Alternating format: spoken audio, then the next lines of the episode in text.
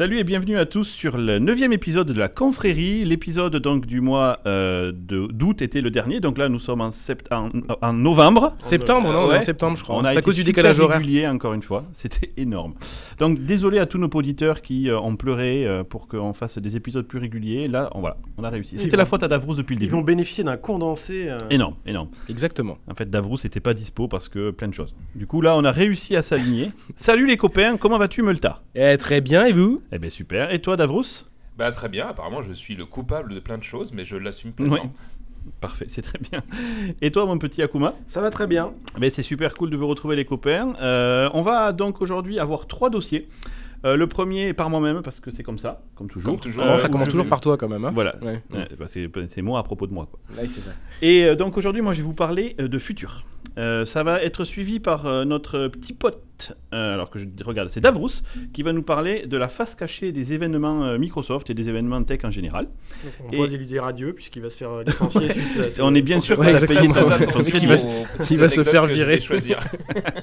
Ouais, c'est clair. C'est sûr. Il se peut qu'il y ait un peu de montage, Multa. Enfin, je dis pas. Non, non. euh, Et donc justement, notre pote Molta euh, va nous parler de respiration, si je ne dis pas de bêtises. Exactement. Et puis on conclura bien sûr avec nos recommandations qui n'ont pas été mises. Ah si, Akuma, t'as bien travaillé, tu les as mises dans le conducteur. Les deux autres, vous êtes des grosses merdes. Peut-être qu'on en a pas. Hein.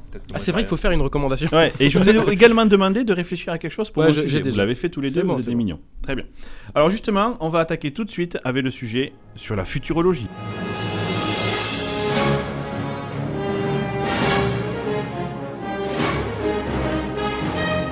Bien, alors moi en fait, euh, je suis un fan de science-fiction et j'aime beaucoup lire les romans d'anticipation. Donc les romans d'anticipation, c'est des romans qui essayent de rester Il réalistes. avant. Ans- Voilà, c'est ça, ça. Ils ont anticipé ce qui se passera après David. Ah d'accord. D'où En fait, oui, anticipation en fait. Et voilà, exactement, tu anticipes.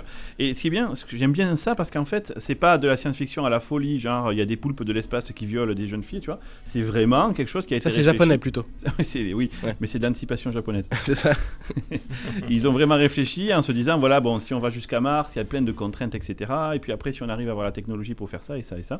Et du coup, par exemple, mon auteur euh, favori là-dessus, c'est Asimov, qui, euh, qui fait de la belle science-fiction, mais qui pourrait potentiellement être réalisable Mm. euh, sous contrainte que certaines technologies soient débloquées. C'est vraiment réfléchi. Quoi. Il y a plein de trucs qui sont réalistes en effet, et mais souvent ce qu'on voit dans ces trucs de prédiction, c'est que souvent c'est les dates qui collent pas bien. C'est Ah on a les bonnes les idées, dates, ouais. mais c'est très dur de donner la bonne plage de dates. Quoi. Et justement, euh, un des plus célèbres futurologues de notre temps s'appelle Ray Kurzweil. Euh, il est euh, futurologue en chef chez Google. Attends, Il s'appelle Ray il s'appelle Ray euh, Il est chez Google, donc euh, est-ce que tu as vraiment le droit de parler de lui en tant qu'employé de Microsoft Ouais, ça Est-ce que nos, est-ce que nos chers euh, fans ne vont pas putain c'est vrai Ouais, Est-ce ouais. qu'on a le droit de parler voit, Je ouais. Ouais, pense que c'est bon, Premier montage pour bon. Melta. Ah, merde. Donc, Donc, on va dire Ray Kurzweil est ça va être employé de le- chez Microsoft. qui fait de la futurologie en fait. Donc en fait, c'était un auteur euh, qui euh, publiait, qui a publié pas mal de bouquins depuis les années 90 sur euh, comment est-ce qu'il voyait le futur en fait. Alors, je vais donc couper mon sujet en fait en trois parties. La première partie, on va un peu regarder rapidement pourquoi ce monsieur est plutôt connu en fait, parce qu'il a fait certaines prédictions qui sont plutôt tombées justes. Ensuite, je vais vous citer les prédictions que fait ce monsieur de aujourd'hui jusqu'à dans 20 ans. Donc de aujourd'hui 2017 Énorme. jusqu'en 2037. Et il les a fait quand? Après- À date de quand ces prédictions? Alors, je vais vous donner quand est-ce qu'il les a fait également. Euh, celle de, de maintenant jusqu'à 2037, il les a fait les, il y a 5 ans de ça. Ok, il n'y a pas très longtemps. Et je vais vous citer également, il n'y a pas très longtemps, et je vais vous citer également celle qu'il a fait dans les années 90, à propos justement des années de 90 à 2010. D'accord? Après, je vais vous faire moi mes propres prédictions. Donc, j'ai fait un exercice euh, mental. Je me suis mis, voyons, ok, qu'est-ce- comment est-ce que pourrait être le futur Ça, ça, ça, ça m'inquiète plus déjà. Ouais. Ouais. Non, Le, futur pourquoi. selon toi, quoi. Le Voilà. futur selon Ouais, David. David Catu, justement. et après, ben, je ferai un Ah, petit tu tour veux changer de nom, c'est ça ton rêve Mon rêve, c'est de m'appeler David Rousset, en fait. Voilà, le futur. The future. Et après, je vais vous demander à vous, les copains, rapidement, pour conclure le, le sujet, de me dire un, une prédiction Ouais. pour 2037. Qu'est-ce Ouais. qui, en 2037, vraiment de flagrant pour vous par rapport à aujourd'hui? Bah, je pense que tu vas changer de nom. Ok, c'est possible. Non, j'en ai une autre. Alors, on va commencer par Monsieur Kurzweil. Donc, dans les années 90, il a écrit une série de livres, en fait, et euh, je suis allé piquer quelques idées qu'il avait dites euh, et qui ont été relativement impressionnantes. Par exemple, il avait prévu en 1990 que la chute du régime soviétique aurait lieu et que ça serait dû, en fait, à la décentralisation induite par euh, l'informatique en général. Il faut savoir que quelques années plus tard, quand Gorbatchev a été interviewé sur la chute de, l'Union soviétique, il a dit que le plus gros facteur, selon lui, c'était la décentralisation des communications électroniques. Mais en Donc fait, là, il, bravo, Ray, il- quoi. il s'est contenté de Pas mal. répéter ce qu'il a lu dans le bouquin de Kurzweil. hein. Ouais, il a dit Ah ouais, t'as raison, c'est ça. C'est Du pas coup, ma peut-être en même fait. qu'il a fait la chute exprès à cause du bouquin. Quoi. Il a lu oh, le merde, livre, il a raison, il faut c'est absolument qu'on chute. C'est c'est un truc auto-convaincu, quoi. Il C'est s'est dit, ça. ah ouais, c'est obligé, c'est mort, quoi. Ouais. Après, il avait prédit également l'explosion d'Internet en 1990. Et remettez-vous en 1990, euh, nous on est des vieux, on s'en souvient. euh, moi, je prévoyais pas Internet. hein. Je prévoyais à la limite que les Chevaliers d'Or allaient tuer Athéna, mais euh, c'est tout, quoi. Ouais, c'est vrai, c'est vrai. Mais en même temps, t'étais peut-être plus jeune aussi. La vraie important, la vraie question. découvert. Internet. Qu'est-ce euh, qu'on pense d'Andromède C'est une meuf, c'est une meuf. Voilà. À quel âge vous avez découvert. Internet Enfin, quelle année Moi, j'ai découvert 93 Internet. ou 94 avec le Ouais, c'est ça. J'étais j'étais en licence de, maths, moi, et on faisait des maths appli, et on avait un ordinateur qui était connecté à, au réseau Renater, c'est le réseau Ouais, Internet. moi aussi, j'étais sur un Donc ça devait être 94, de la fibre, déjà. 95. Ouais, C'était l'équivalent fibre de C'était un l'époque. truc ouais. de fou, c'était du 100 mégabits. C'était un truc de malade. Chose qu'on n'a toujours pas euh, dans certaines villes de France. quoi. Ouais. Euh, après, il a dit en 2000, les ordinateurs battront les humains aux échecs. Et en, euh, il avait prévu ça pour l'année 2000. Donc en 90, il a prévu ça pour l'année 2000. Et en fait, en 1997, Ka- Kasparov s'est fait pound sa grosse gueule par euh, Deep Blue. quoi. Voilà. Donc il avait euh, trois ans de retard, mais il avait prévu que ça arriverait. Par contre, il a aussi dit des choses et c'est pas vrai. Ou pas tout de suite. Par exemple, il avait prévu que dans les années 2010, on aurait un. Dans les années 2010, on aurait euh, la majorité du texte écrit en fait serait issu de dictée vocale. C'est-à-dire qu'il avait prévu que on n'écrive quasiment plus au clavier, mais qu'on dicte tout. Bon là, il s'est un peu chibré. Il On aurait- commence à y il aurait- arriver. Il aurait mieux fait de le faire hein, quand tu vois euh, comment les gens s'expriment dans les réseaux sociaux. ouais. oui, c'est clair. D'ailleurs, c'est dommage, mais j'y ai pensé plus tard. Mais pour la Coding for Fun, j'aurais voulu faire en fait un traducteur de Jones vers euh, langage correct. Mais Énorme. J'ai pensé trop tard. quoi. Il avait prévu également que le premier ordinateur de 20 pétaflops euh, serait disponible en 2010. Il est arrivé plus tard, mais euh, bon. Il- n'est pas toujours juste et c'est quasiment impossible, si vous voulez. Il, il, il- Par contre, j'ai souvenir que c'est un prévoir. mec qui a euh, le taux de prédiction, un des taux de prédiction les plus hauts. Oui. Non Et c'est vraiment le gars qui tombe, quand il tombe juste, il tombe juste un truc de taré. Et surtout, c'est pas juste, voilà, il met son doigt, il le mouille, c'est- il t'explique pourquoi, il, il- il- c'est un bon quoi. Il y a une vraie connaissance. C'est lui qui sujet, parle quoi. de la singularité euh, liée à C'est le monsieur singularité, Ah, c'est aussi le monsieur augmentation de l'humanité. Alors Ah oui. justement, je vais maintenant vous livrer, euh, comme ça, euh, sur euh, une vingtaine de dates. Donc on est euh, de nos jours, il prédit pour les années à venir les choses suivantes. Il prédit que pour 2019, les fils et autres câbles pour les appareils individuels et périphériques auront complètement disparu. Et là, il se touche quand même, non? Je pense qu'ils se touchent, ouais. Parce que dans deux ans, qu'on n'ait plus de câble pour l'alimentation électrique, même si on voit les iPhones et tout ça qui commencent Bah ouais, mais justement, à tout est. Et les iPhones et Samsung Les aussi. iPhones et les Android, il y a de ça et cinq ans voilà, avec ça commence à venir. Ouais, les Nokia, encore avant, monsieur. il, il bosse pas chez Google en fait, il est consultant pour Apple, c'est ça. Ils vont nous dire qu'ils vont encore ça. retirer des trucs des prochains Mac. et Alors après, est-ce qu'il dit que ce sera la tendance euh, principale ou est-ce qu'il dit que ce sera. euh, Il genre dit que ce sera aucun- complètement aucun câble. Ah ouais, d'accord. Ouais, c'est C'est-à-dire qu'en fait, en deux ans, c'est pas possible. Il a racheté, il a racheté En toutes les boîtes qui font des les câbles. Je suis d'accord. Je pense que ça arrive d'arriver, ça risque d'arriver. Notamment, on voit le dernier QLED de chez, So- de chez Samsung, là, Ouais. où ils ont plus qu'un tout petit câble tout fin. Il y a encore un câble, mais bon. Pour les casques VR, ce serait bien par contre sa prédiction. Et elle sera assez Ouais. juste d'ailleurs. Je pense qu'en 2019, la plupart des casques VR seront sans fil. Euh, c'est pas impossible, effectivement, oui, vu ce qui arrive. En 2020, il prévoit que les ordinateurs personnels atteindront une puissance de traitement comparable au cerveau humain. C'est chaud, parce qu'aujourd'hui, quand tu parles avec des biologistes ou des, euh, ou des généticiens, évaluer la capacité de traitement du cerveau, comparable. c'est pas comparable. voilà. Ouais. Mais bon, Et puis quand tu vois la consommation d'énergie du cerveau par rapport à un processeur, on, Ah, clair. on défonce les processeurs encore. je mange un sucre, je fais la journée, quoi. Mais d'ailleurs, c'est peut-être pour ça, en fait. Notre cerveau, c'est toute l'adaptation euh, qui s'est produite pendant des, des- des centaines de milliers d'années, quoi. Ouais, qui font clair. que euh, on a optimisé le truc, on n'a pas besoin d'avoir trop de puissance, mais on a un truc qui est... euh, Et si tu regardes vers quoi par exemple, chez IBM, là, le nouvel ordinateur qui... Non, c'est chez Google qui permet de faire du Go et qui a Ouais. appris par rapport au précédent. ouais. Il a Il appris par rapport au précédent, il est impressionnant parce qu'il est, il consomme moins. DeepMind Zero, il Et s'appelle. voilà, DeepMind Zero, il consomme beaucoup moins que le précédent et il, le lamine, il lui lamine sa gueule euh, Et il s'est 0 à entraîné 100, en. 3 jours, alors que l'autre, il, il avait Ouais. entraîné pendant des mois et des mois. Donc imaginons des- le cerveau humain qui a eu des millions d'années pour évoluer. Donc euh, voilà. Mais bon, il dit lui que c'est comparable en 2020. En 2021, il considère que l'accès à Internet sans fil couvrira 85% de la surface de la Terre. Surface C'est bien ça. Terre. 2021. Quand C'est- il- 2021, des ça nous amène dans 4 ans. des surfaces habitables ou surface globale Ah ouais, surface habitable. Non, surface habitable. Parce qu'en mer, les poissons, ils s'en foutent en fait. Sauf si t'es un voilier, tu t'es perdu, t'as- tu captes un Ça plein pourrait être pas mal. T'es content, mais... Putain, il y a un avoir réseau un wifi, mondial. c'est cool. Il y avait un projet de ballon sonde. euh, qui avait Ils ont été le projet qu'ils par, ont d'ailleurs euh, déplo- dé- ils ont ils l'ont déployé à, euh, à Porto Rico là pour C'était les Facebook, non qui avait, Non, qui c'est avait- Google qui a C'est le Google ballon aussi sonde, ouais. Parce que Facebook était intéressé ça- à ça pour les pays du tiers-monde en fait. Ouais, pour leur faire venir la, la sainte parole. Mm. Ce qui est quand même plus important que de bouffer Que le l'eau et la mais- bouffe, Non, c'est clair. d'accord. on est Internet d'accord. c'est important. Si tu peux au moins imagine les mecs, Parce que réfléchis. les petits éthiopiens qui font un mais- Instagram de leur bouffe quoi, ils font une photo d'un grain de riz quoi. Mais c'est même pas ça, réfléchis. Du coup, ils ont Amazon, ils ont Amazon Fresh, ils peuvent commander à bouffer, ils ont plus de problème. Avec clair. Internet, c'est résout tous les problèmes. direct. C'est Après, logique. il prévoit, en deux- il prévoit en 2022 que les USA et l'Europe adapteront, ah pardon, je vais pas y arriver, adopteront des lois réglementant les relations entre les individus et les robots. Mm. L'activité des robots, leurs droits, leurs devoirs et autres restrictions seront ainsi formalisées. Ouais, en c'est ça. 2022, on est en 2017. Ça, ça, Ça me paraît assez, ça me paraît assez crédible parce qu'il y a quand même une, Ouais, moi euh, un- beaucoup de flip au, au sujet de l'IA et des robots. À mon avis, Et tu euh, vois, surjoué euh, par je- beaucoup, mais euh, Ouais, je suis d'accord. Ouais, mais si on sait pas ce qui se passe par, par rapport au niveau militaire, si tu veux. Et je pense qu'il y a plein de choses qui sont en développement assez avancé. euh, Mais même les véhicules autonomes, ça Ouais. reste des robots, hein, même si c'est pas des robots qui sont anthropomorphes, Ah ouais, ouais, euh, ouais, ça reste des robots. hein. non, ce serait bien d'avoir un début de réflexion d'une loi assez euh, générique et Je suis d'accord.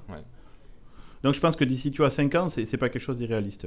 Il prévoit qu'en 2024, les éléments d'intelligence informatique seront obligatoires dans les voitures. Il sera interdit aux individus de conduire une voiture qui ne serait pas équipée d'une assistance complète. Ça, ça, Ça, fera je du bien vu le Ouais, nombre de connards possible. qu'il y a sur la route. Moi, je suis désolé. Et déjà- je pense que c'est avant 2024, moi ça. Et souvent, on discutait avec des copains, on se disait, euh, nos enfants là qui ont 7-8 ans, bah, ils, ils passeront pas leur permis. Ah non, il- je pense que ma fille ne conduira Donc, pas. euh, Elle a 2 ans et demi, elle, con- elle apprendra pas à conduire. Mais pire que ça, Et mon, ça me fils, mon rassurera. fils, il a 19, il l'a passé avec la boîte manuelle, il conduit la voiture de sa mère qui est une voiture automatique, et je lui dis, Ouais. bah, ça te dérange pas de perdre le truc? Il fait, mais je, sais, je suis sûr que je conduirai jamais plus de voiture euh, déjà Non, euh, euh, manuelle, parce qu'il il espère que sa voiture sera une électrique comme la tienne, David. hein. Hmm. Ah, Peut-être moins cher, mais c'est clair. Il prévoit en 2025, et ça, ça me plaît beaucoup, l'apparition d'un grand marché de gadgets implants. Ouais, ça, c'est sûr. C'est-à-dire, Parce que ça, c'est le next, le next step. Et bien, par exemple, tu pourras te- t'implémenter C'est euh, des dans ex- la des- peau des euh, une extension ça, ça va mémoire ou. euh, ça va être crado, ça. il me tarde ça. C'est pas crado, euh, c'est la 199. nature. C'est la nature, tu as raison. C'est quoi C'est in- in the Shell, quoi. Ouais, c'est ça. Il prévoit que dans 9 ans, en 2026, grâce au progrès scientifique en une unité de temps, nous prolongerons notre vie d'une durée supérieure à celle qui sera déjà écoulée. Donc en gros, il prévoit que nous serons capables, grâce aux implants notamment, de pouvoir vivre bien plus longtemps que ce qui a déjà été écoulé. Genre, euh, si tu as vécu... Que- Si tu as vécu 50 ans, on sera capable de te faire vivre jusqu'à 150 ans. On sera capable de te rajouter 100 ans, tu vois, par exemple. D'accord. Putain, faut que je cotise pour la retraite. Ça me fait penser au film, tu sais, où t'as la, la thune, c'est là, c'est c'est le temps. C'est le fait. temps, ouais. Et tu l'as sur ton out. bras là, Time ouais, out, time out. ouais. Mais c'est en plus c'est une très bonne remarque là que ce que tu fais d'avance Ouais. parce que ça a posé des gros problèmes euh, bah, démographiques et euh, Ah, pareil. si, on vit très vieux, il ceux faut qui vont avoir le pouvoir comme hein. d'habitude, c'est Ah, ceux mais qui vont avoir l'argent. Time Out, moi j'ai pourront bien aimé, le, prolonger, quoi. bien aimé le film pour ça. hein. C'est que, à mon avis, ça sera les riches qui vont vivre éternellement. euh, Il y a de très nombreux films. Euh, Jupiter Ascending, euh, ça parle d'une technologie future super avancée où en fait effectivement ils s'aperçoivent que la seule richesse c'est le temps. Plus tu es riche, plus tu auras de temps pour vivre. Donc ça tu vois moi je pense aussi que c'est quelle quelque année chose il qui est pense, vers le- euh, Kurzweil Deux- 2026, dans 9 ans. 9 ans. 9 ans. 9 ans.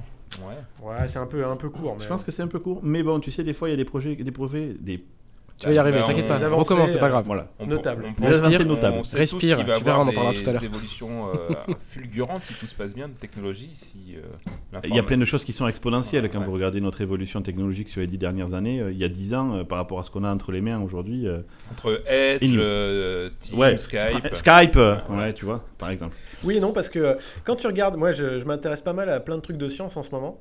Et en fait, les grosses avancées de science, ça a été pendant dans les 1900 et quelques. quoi. Mm. Ça a été les, la- la- les découvertes d'Einstein, les choses comme ça. On trouve plein de choses, on raffine plein de choses, on démontre Euh, qu'ils avaient n'y raison. a pas un choc Mais on n'a pas des chocs, Ouais. j'ai l'impression. L'informatique pour moi en est un quand même. Oui, ça c'est clair. Pendant les Il guerres, c'était souvent pendant les guerres aussi, hein, des progrès euh, Ouais, aussi. militaires. Ça a en été fait. des boosts, euh, ouais, effectivement. Ça se trouve, les Nord-Coréens vont arriver avec une super techno. C'est pour ça que j'avais une, une ancienne tante là euh, qui avait dit une belle connerie un jour qui disait Oh, il nous faudrait une bonne guerre pour que ça aille mieux, tu vois. Mais bien sûr, mais oui, madame. Virgule, connasse, j'avais dit, mais bon. Connasse étant un acronyme euh, positif hein, pour nos auditeurs. Ouais, ça s'écrit K-O-N-A-2-S. Mm, mm, merci David. voilà. En- dans 10 ans, en 2027, un robot personnel capable d'accomplir des actions complexes en toute autonomie sera aussi anodin qu'un réfrigérateur ou une machine à café. Alors moi, je vois le marché japonais sur ce sujet-là. Dans 10 ans, dans la- au train auquel ils vont, c'est pas impossible qu'effectivement on soit, on ait des stewards, tout être des serveurs dans les bars, etc. Alors, ils ont déjà des trucs pour les personnes âgées. Oui, oui, tout à fait, exactement, Ouais. qui les gardent à domicile. Donc ça, ça me paraît pas illogique. Pour les personnes Bah handicapées, hein, surtout. hein, aussi. Ouais, ouais, aussi. Ouais, Ouais, ouais. bah c'est c'est clair. En 2028, l'énergie solaire sera si bon marché et répandue qu'elle satisfera l'ensemble des besoins énergétiques de l'humanité. Quelle année ça? Dans 11 ans. Ouais. Ouais. Là, le problématique que je disais, c'était la rentabilité des panneaux solaires. Ils, ils- ils génèrent quasiment rien, en fait. Bah, il y a eu solaire. très peu de progrès technologiques depuis des Et dizaines d'années ouais. sur euh, l'énergie photovoltaïque. Par contre, je pense qu'il y a un paquet Et- de monde qui cherche, parce qu'à partir du moment où tu vas lever ça, le mec qui trouve un panneau solaire qui te permet de vraiment Bah générer ouais, de la patate, il, il a, il a gagné.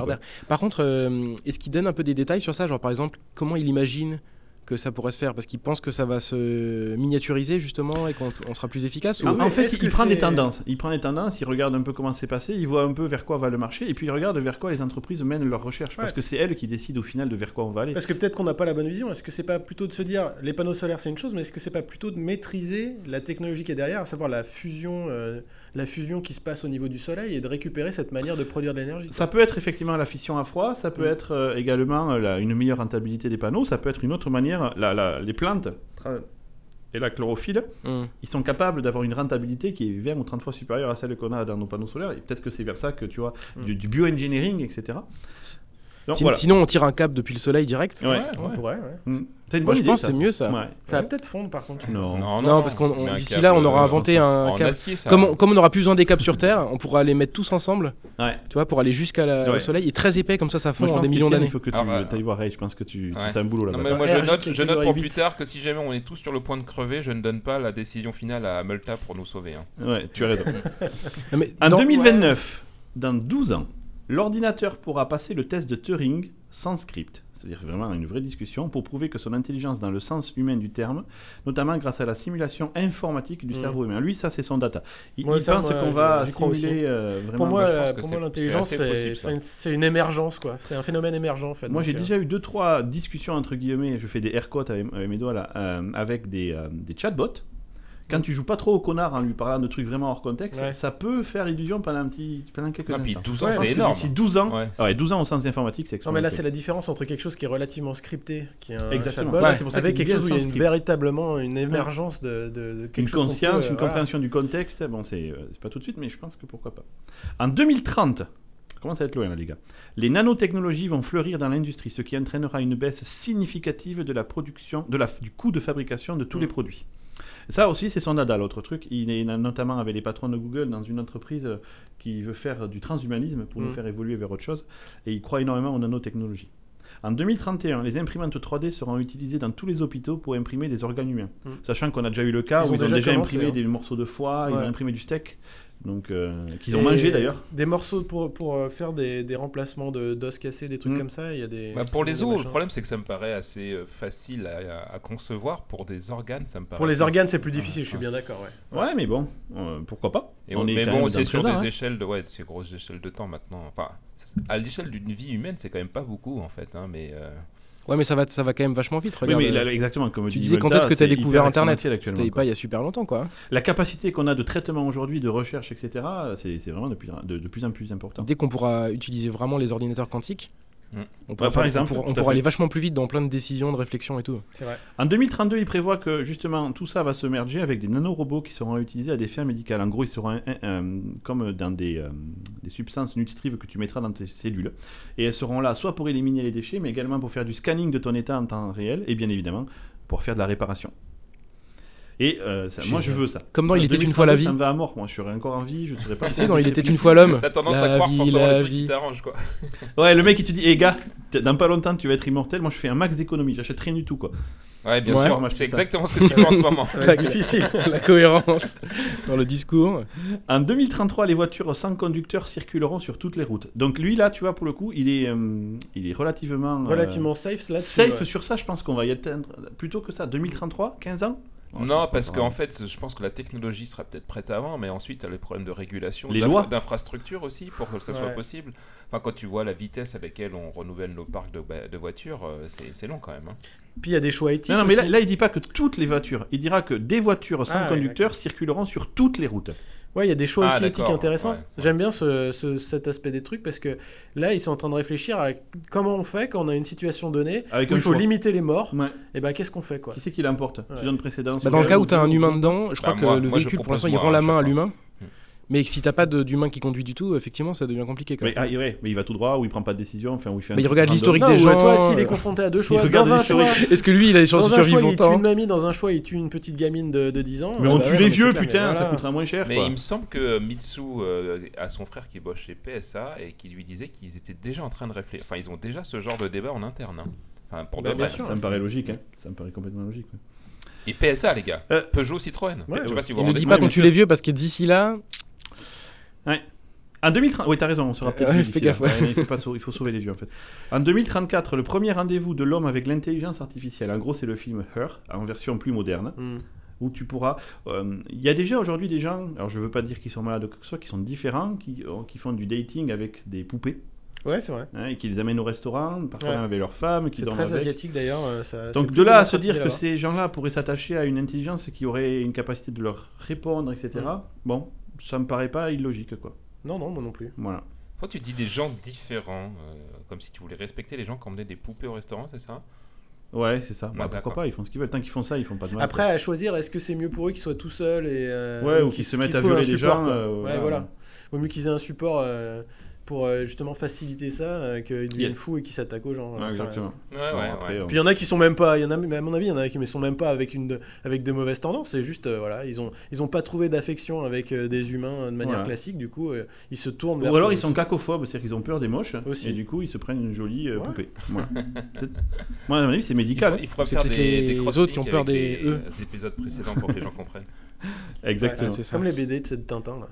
En 2035, le matériel spatial deviendra suffisamment développé pour assurer une protection permanente de la Terre contre les astéroïdes. Alors ça, c'est euh, Un quelque chose que la euh, NASA a lancé déjà il y a plusieurs projets, notamment des appels à idées pour aller faire un peu... euh, C'est-à-dire, c'est une espèce de champ de force ou c'est quoi? soit une champ de force, soit des missiles euh, pour faire sauter les, les trucs à distance. Voire là, ils réfléchissaient sur un système qui va pousser l'astéroïde, tu sais. Et parce qu'en fait, il Ouais, ne faut pas grand-chose pour le, fusée, dévier, une quoi. petite pichenette, Ouais, c'est voilà, c'est une petite pichenette, mais comme tu as l'inertie spatiale, bon, voilà. il faut, faut bien un système pour protéger le câble qui sera tiré entre le soleil et Entre chez le soleil et effectivement. ça, c'est logique. Mm. En 2036, hein, on commence à pas être loin, on est à 29 ans, à 19 ans depuis aujourd'hui.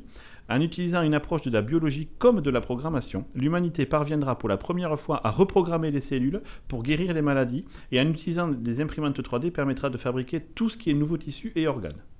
Voilà. Ok. 2036, 19 ans. Ça veut dire que j'aurai 59 ans. Oh, c'est jouable. C'est bien. Ça, ça, ça j'achète ça. En 2037, voilà, dernière, précision, dernière prédiction de Mr. euh, Kurzweil pour dans 20 ans, un progrès gigantesque sera enregistré dans la compréhension du secret du cerveau humain. Des centaines de sous-régions ayant des fonctions spécifiques seront découvertes. Certains algorithmes qui codent le développement de ces régions seront décryptés et intégrés aux réseaux neuronaux d'ordinateurs. Mm. On appelle ça, grosso modo, la... euh, merde, j'ai déjà plus le nom. Singularité. La singularité. Merci David. Ouais. La, la singularité, c'est pas plutôt de dire que c'est l'IA qui, euh, qui va avoir une, une Notion d'elle-même, ouais. qui va émerger et Ils disent que Si, oui, oui. dit qu'en fait c'est en analysant notre cerveau, tous les c'est sous-systèmes qu'à y partir a, de ça qu'on on va pouvoir les recoder finalement dans une dans une IA et l'IA prendra conscience d'elle-même. Sachant qu'il y a déjà eu Bon, des ça, travaux récents qui ont été faits sur la conscience de nous-mêmes, euh, qui disaient que euh, on a pas mal d'automatismes dans notre cerveau, euh, genre Ouais. reconnaître des images. Ou conduire ou ce genre de truc c'est automatique. On n'utilise pas notre partie consciente pour le faire comme l'IA actuelle de- qu'on utilise hein, les computer vision c'est ça en fait. On a été capable de reproduire cette euh, forme d'intelligence. Et il, Oui. il se posait déjà la question de ce, ce que voulait dire la conscience avoir la conscience de soi-même ce qui serait comme d'un point de vue mathématique et algorithmique en fait ce serait une forme de calcul qu'on ferait pour avoir conscience de nous-mêmes. Donc il se demande dans quelle mesure on n'irait pas plus vite que ça pour que une machine ait conscience d'elle-même en fait c'est un peu flippant ouais. Ce ce qui est problème, c'est qu'on parle de nous-mêmes parce que quand on dit euh, j'ai conscience de moi, mais je suis incapable de l'expliquer. En fait, Ouais, c'est quelque chose clair. que tu vis, que tu n'expliques pas. Comment tu vas arriver? Bah, tu peux le faker dans une machine, tu peux lui dire, voilà, tu sais que t'es toi, enfin c'est que du code pour Ave avec des scripts, mais la vraie émergence, la vraie singularité, c'est qu'elle-même, elle va se dire tiens, je suis, tu vois. En même temps, qu'est-ce que t'en sais que t'es toi? Ben justement, tout est là, c'est que du vécu. Je sais pas. le- Pourquoi non? C'est peut-être quelque chose que. Donc ça a peut-être été entièrement codé en moi et je suis convaincu, je sais pas. Si on est dans Ouais. une simulation. Et Ouais, puis ça va, ça, ça- ça va plus vite, plus, enfin, plus loin que ça. La conscience aussi, ils expliquaient que c'était la capacité par rapport à, on va dire, des unités de traitement spé- spécialisées chez nous, comme la reconnaissance d'image ou eh ben, qu'on soit capable de prendre du recul par rapport à tout ça et de trouver des idées pour mélanger plusieurs des modules pour résoudre des problèmes ou, ou de, se Oui. po- ou de se poser des Mais, mais ça, questions. c'est de la résolution de problème. Ouais, ou la conscience, ou de se c'est tu poser dis je questions, pense donc se je poser suis. des questions genre est-ce que je- est-ce que c'est une bonne idée d'aller dans cette direction? Est-ce que je fais des bonnes Oui, mais ça, c'est pas la conscience. etc. Pour moi, la conscience, c'est tu as notion de toi-même. tu ton- tu sais que tu existes. existence, oui, mais c'est Ouais. c'est pas que C'est ça. chaud, quoi. Et surtout que dans- de- là-dedans, il y a le conscient et le subconscient aussi. Où du coup, j'ai toujours pas réussi à bien décoder quelle est la différence entre les deux. Quoi. Ouais, des fois, moi, je le sens, le subconscient, c'est quand tu fais quelque chose et tu t'aperçois que tu l'as fait a posteriori. Ouais. Et, sais, C'est justement, pas toi qui as piloté pendant quelques secondes. Tu te dis, mais pourquoi j'ai fait ça?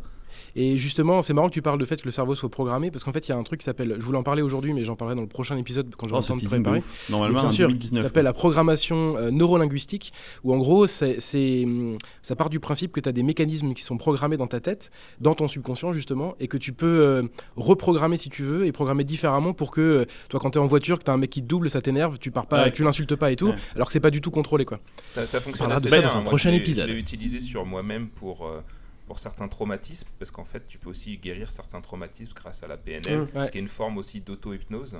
D'auto-hypnose, Ouais, exactement. Ah, essayé c'était ça, pour ok. un un groupe je de ne rap, connaissais non pas le terme. Programmation neurolinguistique. ouais. Ouais, ok. PNL. Parce que ouais, pourquoi je dis ça, ouais, pour expliquer un petit peu aux auditeurs, c'est que en fait, quand j'ai vu dans le conducteur PNL, tout de suite, moi j'ai pensé au groupe de rap français, le truc que je supporte pas. quoi. Tu vois, la- le niveau de culture du mec, quoi. Multa, il va nous parler d'un groupe de rap français. Non, ça passe pas la validation. euh, Veuillez m'excuser pour ma mon inculture. En tout cas, voilà, monsieur Kurzweil. Alors, donc j'ai fait le même exercice que lui, du haut de ma grande compétence. Donc voilà, je vous propose Vas-y. 20 ans de ce que je pense qui va arriver. Alors, vous interagissez quand vous avez envie. En 2020, je pense que le, le réchauffement climatique aura tellement euh, évolué qu'on va vraiment déplacer des populations entières. Mm. Des gens qui habitent dans des îles, ils vont plus avoir d'îles. Bon, ça a déjà commencé. hein. Ça a déjà commencé et là on bougera. Des... Donc on va avoir des immigrants entiers, des peuples entiers qu'il va falloir Ouais. bouger. Ouais, climatique. En 2021, euh, je pense que le Congrès américain va voter la mise en place de chiottes silencieuses où tu Ah, pourras chier sans entendre Je le me disais, j'attendais euh, pour voir comment ça allait partir. Parce que le premier était vachement sérieux quand même. Et j'ai pas regardé tout pour pas me spoiler, mais j'en ai vu deux trois cons et je me dis putain c'est marrant, il a changé le contenu. En 2022, je pense que 50% des véhicules seront autonomes et ou électriques. Ah t'alternes un sur deux en fait. Je Ah, sérieux. un- Ah, Toi c'est facile, facile, algorithme. c'est facile. En 2022, je pense qu'il va y avoir soit ça, soit ça, soit ça, soit ça. Non, mais 50% des véhicules, je pense que c'est la moitié. Soit tout le monde est mort, soit tout le monde est vivant. Un truc comme ça. Euh, en 2023, des systèmes non dissociables du langage humain permettront la traduction temps réel. Là, vraiment, quand j'ai vu ça chez Google, là, avec leur truc dans Bon, l'oreillette, ça va être un sur trois là. sûrement. le, le Babelfish en vrai, quoi, en gros. Ça, ça, j'en rêve. Tu te mets un truc dans l'oreille, Ouais. il te parle, mais vraiment sans lag, sans rien, et du coup, t'entends ça. Mais euh, ils ont sorti ça là, Google. euh, Tu sais, ils ont sorti des oreillettes avec oui, la ça, traduction instantanée. c'est ce que je dis. J'ai l'impression qu'il t'écoute pas beaucoup. hein. Ah, il écoute pas beaucoup, effectivement. Non, mais c'est pas en 2000 machin, c'est. Non, non, mais ça, c'est aujourd'hui, mais il y a du lag, euh, c'est- ça passe par son téléphone, il faut que tu laisses le téléphone Mm. traduire, etc. Ok. Ce que je dis, obligé moi, d'avoir c'est comme le Babelfish, tu l'as dans l'oreille et euh, tu l'entends direct. Et Tu peux expliquer ce En que c'est, le 2023, Babelfish, peut-être Ouais, ça vient du guide du routard intergalactique. C'était dans le, dans le guide du routard intergalactique, le bouquin de Douglas Adams. Tu te mets un vrai poisson dans l'oreille. Et euh, d'ailleurs, il y a tout un décortiquage du poisson qui explique comment il entend les ondes et il les traduit pour toi. Voilà. Et du coup, tu entends toujours dans ta langue à toi. Et quand tu parles, le Babelfish fait la même chose vers le- vers l'utilisateur en face de toi. C'est un peu comme dans Star Trek, le- Ouais, traducteur est universel. Quoi. Mm. Donc du coup, en 2023, grâce au Babelfish, les auditeurs de la confrérie comprendront pour la première fois une explication de Multa. D'accord. Ah oui c'est ça alors. Et ça, franchement, Non mais j'attends ce moment avec impatience. D'ailleurs, euh, on fera une réédition à ce moment-là. oui, on va tous rejouer tous les épisodes de pour la qu'ils comprennent ce qui s'est passé en fait. En 2024, après une 14e tentative, l'industrie conclut que la VR c'est vraiment de la merde. Ok. Quel connard. Moi je pense qu'il leur faut du temps pour y arriver jusque-là, mais ouais. Je pense qu'en 2025, 80% des espèces animales connues depuis 1925 auront disparu. J'ai appris avec, un- Ouais, c'est fou, ouais. avec terreur que 75% des insectes, Ouais, 80% même des insectes ont, Ont disparu, disparu. là. Ouais. c'est ouf. Et puis, Ça, ça me fait euh, froid dans le les, dos, quoi. les espèces animales, de manière générale, c'est l'homme qui les a quasiment toutes butées. hein. Ah bah oui, Mm. bah c'est c'est pas voilà, c'est- y a pas c'est pas la faute à un astéroïde ou la planète qui a caché une caisse quoi. Nous. fait, on est- on est l'astéroïde. C'est nous l'astéroïde, le- exactement. De Le cette cancer de la planète, là, en Matrix, c'est c'est assez vrai quand même. hein. Ouais, ben ouais, ben c'est vrai que pour les coups, les frères Bah, Wachowski. c'est pour ça ils qu'il faut qu'on programme bien les IA parce que quand elles vont faire la balance de tous les Ouais, trucs. vont euh, dire, oh là, dis donc. oh, mais eux, on va peut-être les shooter quand même. Ouais, c'est ça. Je pense sincèrement qu'en 2025, on aura nos premiers devices intraoculaires. Je crois que c'est le futur. Quelque chose qui projette une image sur notre rétine en fait. Putain, j'ai toujours voulu m'appeler Vegeta quoi. Ah, mais euh, trop me ça, tu vois, je te regarde et je vois ton niveau. Je peux fait. évaluer ton niveau. Tu veux que je te dessine un M sur le front, à base ou- d'une lentille Je sais pas trop comment, peut-être une lentille. Ouais. Non, non, être j'imagine eux, ils ont ça, un truc Google Glass. Bon, après, si je veux plus précis, il faut que je prenne plus de temps. Mais je pense que vers 2025, donc dans pas si longtemps que ça, on aura nos premiers devices intraoculaires. Parce que tu vois, il y a plein d'expériences qui sont lancées, on en entend un peu parler. Mais on les a déjà, il y a un, encore grand, 7, un 8 ans. grand éditeur de logiciels qui a, il y a un truc qui s'appelle HoloLens. Oui, mais bon, c'est pas très intraoculaire, c'est plutôt intra euh, lourd sur ta tête quand même. Euh, du coup, je pense qu'une fois qu'on aura ces devices, les premières expériences de projection si long, ça pourra marcher. En gros, la projection si long, ça vient de Battlestar Galactica, c'est la possibilité de se projeter dans un monde virtuel, mais pour de vrai. Et c'est pour ça que je pense que la VR c'est de la merde, parce qu'en fait c'est ça qui va l'emporter. Ouais, bien Grâce sûr. à tes systèmes intraoculaires, tu verras le monde dans lequel tu es pour de vrai, et tu pourras te déplacer et interagir. Voilà. Euh, je pense qu'en 2026, grâce à la projection si long et au premier téléphone intraoculaire, au premier device intraoculaire, YouPorn devient la première compagnie mondiale en termes de capitalisation là, c'est boursière. ah, tu m'étonnes. Et ton Bah, navigateur, euh, ton navigateur, il va exploser du coup. Ah oui, bah oui. En 2027, Davrous s'offre un écran 1400 pouces et rachète Bercy pour l'installer. Ouais. te Puisqu'il conseille- vient de se racheter pour- un pour pouvoir 77 faire ça, pouces et qu'il a dû le, le mettre au mur, on peut plus ouvrir les portes chez lui parce que sinon ça touche Pour l'écran. pouvoir faire ça, je te conseille d'acheter tout de suite des actions YouPorn. hein. En 2028, un Australien proclamera avoir passé plus d'un mois sans avoir reçu une update Windows. Ah. Ça, je, je pense. euh, Enfin, je suis pas sûr de la date, mais c'est dans ces eaux-là. Pourquoi un Australien en fait? Parce que je sais pas. c'est comme ça, je le sens. il, cherchait, il cherchait des noms. En 2029, Paris est à moins d'une heure de Seattle. Grâce au transport, Delta Coche prend 30 kilos en deux semaines. Ah, Parce que parce moi, que si tu je suis à moins de deux heures de fromage, c'est pas possible. Quoi. Je pense qu'en 2030, la télévision telle que nous la connaissons aura complètement disparu. Et déjà, je le sens aujourd'hui. Il y a Mm. quasiment plus personne qui regarde la télé de merde avec les pubs, il faut se Ouais. mettre à 8h30 devant la télé. C'est quand même ça. pas mal, je pense. On la consomme. Il y en a encore beaucoup, c'est vrai. Mais de plus en plus, notre génération et les générations suivantes, on va Ouais. consommer à la demande. Ça, c'est sûr. clair. Et la télévision telle qu'on l'a connue dans les années 90, C'est c'est clair, fini. mon quoi. fils il regarde plus du tout la télé normale, hein. il est sur Netflix. Non, mais en même YouTube, temps, euh, Que- quelle idée, quoi. C'est tellement dégue- dé- il a, dégueulasse. il quoi. a découvert prends- la télé américaine en venant aux États-Unis la dernière fois, il hallucinait quoi. C'est, c'est horrible la, télé- la vraie télé aux États-Unis quoi. Ouais, c'est impossible. Enfin, C'est impossible. Je sais pas comment tu peux regarder ça. Ah, mais si, tu deviens. Bah, quand t'es né avec. et après, que- quoi. Non, mais quand t'as eu l'habitude et que t'es né avec, Ouais, c'est ça. Mm. ouais. tu, ouais, tu te rends pas compte forcément. hein. Ouais, c'est Pas vrai. forcément, quoi. Moi, j'ai eu l'habitude, j'ai mangé des, euh, des haricots quand j'étais petit, mais j'ai su m'en m'en libérer, quoi. Mais pour moi, la, mais t'aimais pas les haricots, eux, ils aiment la télé. Peut-être qu'ils aiment ça, tu crois. C'est ça. pour moi, c'est agressif la pub. C'est Ah un oui, truc, c'est ça- vraiment- C'est insupportable pour moi. Non, mais puis même, c'est ton temps à toi qui est consommé pour faire Ouais. ça. Alors Ah, que puis le pire, c'est que si tu payes super cher pour Ouais. l'avoir, et en plus, tu te fais enfiler de la pub à mort. enfin quoi. bon, ça qui euh, avec possible. YouTube et euh, enfin tous les trucs gratos, tu te manges de la pub aussi. Hein, et on va s'en Ah, manger. non, non, moi je prends un YouTube Red. gratos. euh, Voilà, oui, mais moi, c'est je prends. YouTube Red, 10 dollars par mois, j'ai zéro pub. Oui, c'est gratos. Oui, mais c'est gratos. Ouais, mais je m'en fous, je préfère payer là. ça- Mais c'est pas gratuit puisqu'on te vole ton temps. Et au final, la seule chose qui compte, c'est le Et temps. quand mais ça ne peut être gratuit le- que parce c'est toi qu'il le gagne de l'argent par ailleurs. mais si c'est pas gratuit, Le problème, quand tu dis que c'est gratuit, C'est c'est vrai. pas le produit, je suis d'accord, mais dans le cas de YouTube Red, je suis sûr qu'ils continuent de, de pomper prodigieusement vos données, même quand tu Je payes, pense. Je pense. Ok, Ah, mais c'est différent de ça, la pub, c'est pas grave, c'est pas de la pub. Du coup, C'est pas mon temps qui est consommé. C'est moins grave. Ok. Je pense qu'en 2000 en 2031, les gouvernements n'auront quasiment plus de pouvoir et seront éclipsés par les méga corporations. Mm.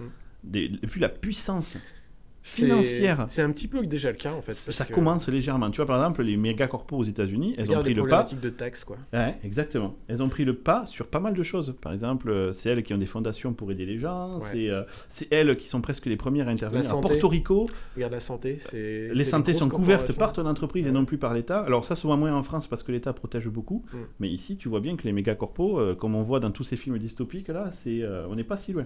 Et je pense que d'ici 2030, 31, il faut que je raffine un peu mes calculs, les, gouvernements n'auront quasiment plus d'existence en fait. En 2035, je rêve. C'est pas une c'est un rêve. Le premier contact. Les extraterrestres nous contactent et nous offrent la maîtrise de la gravité et nous ouvrent ainsi les portes du voyage spatial. On en reparlera, mais je suis un peu dans ce- cet esprit. C'est vrai Hmm. Ah, Très bien. Les aliens ou la gravitation? Non, de- du voyage spatial. Je.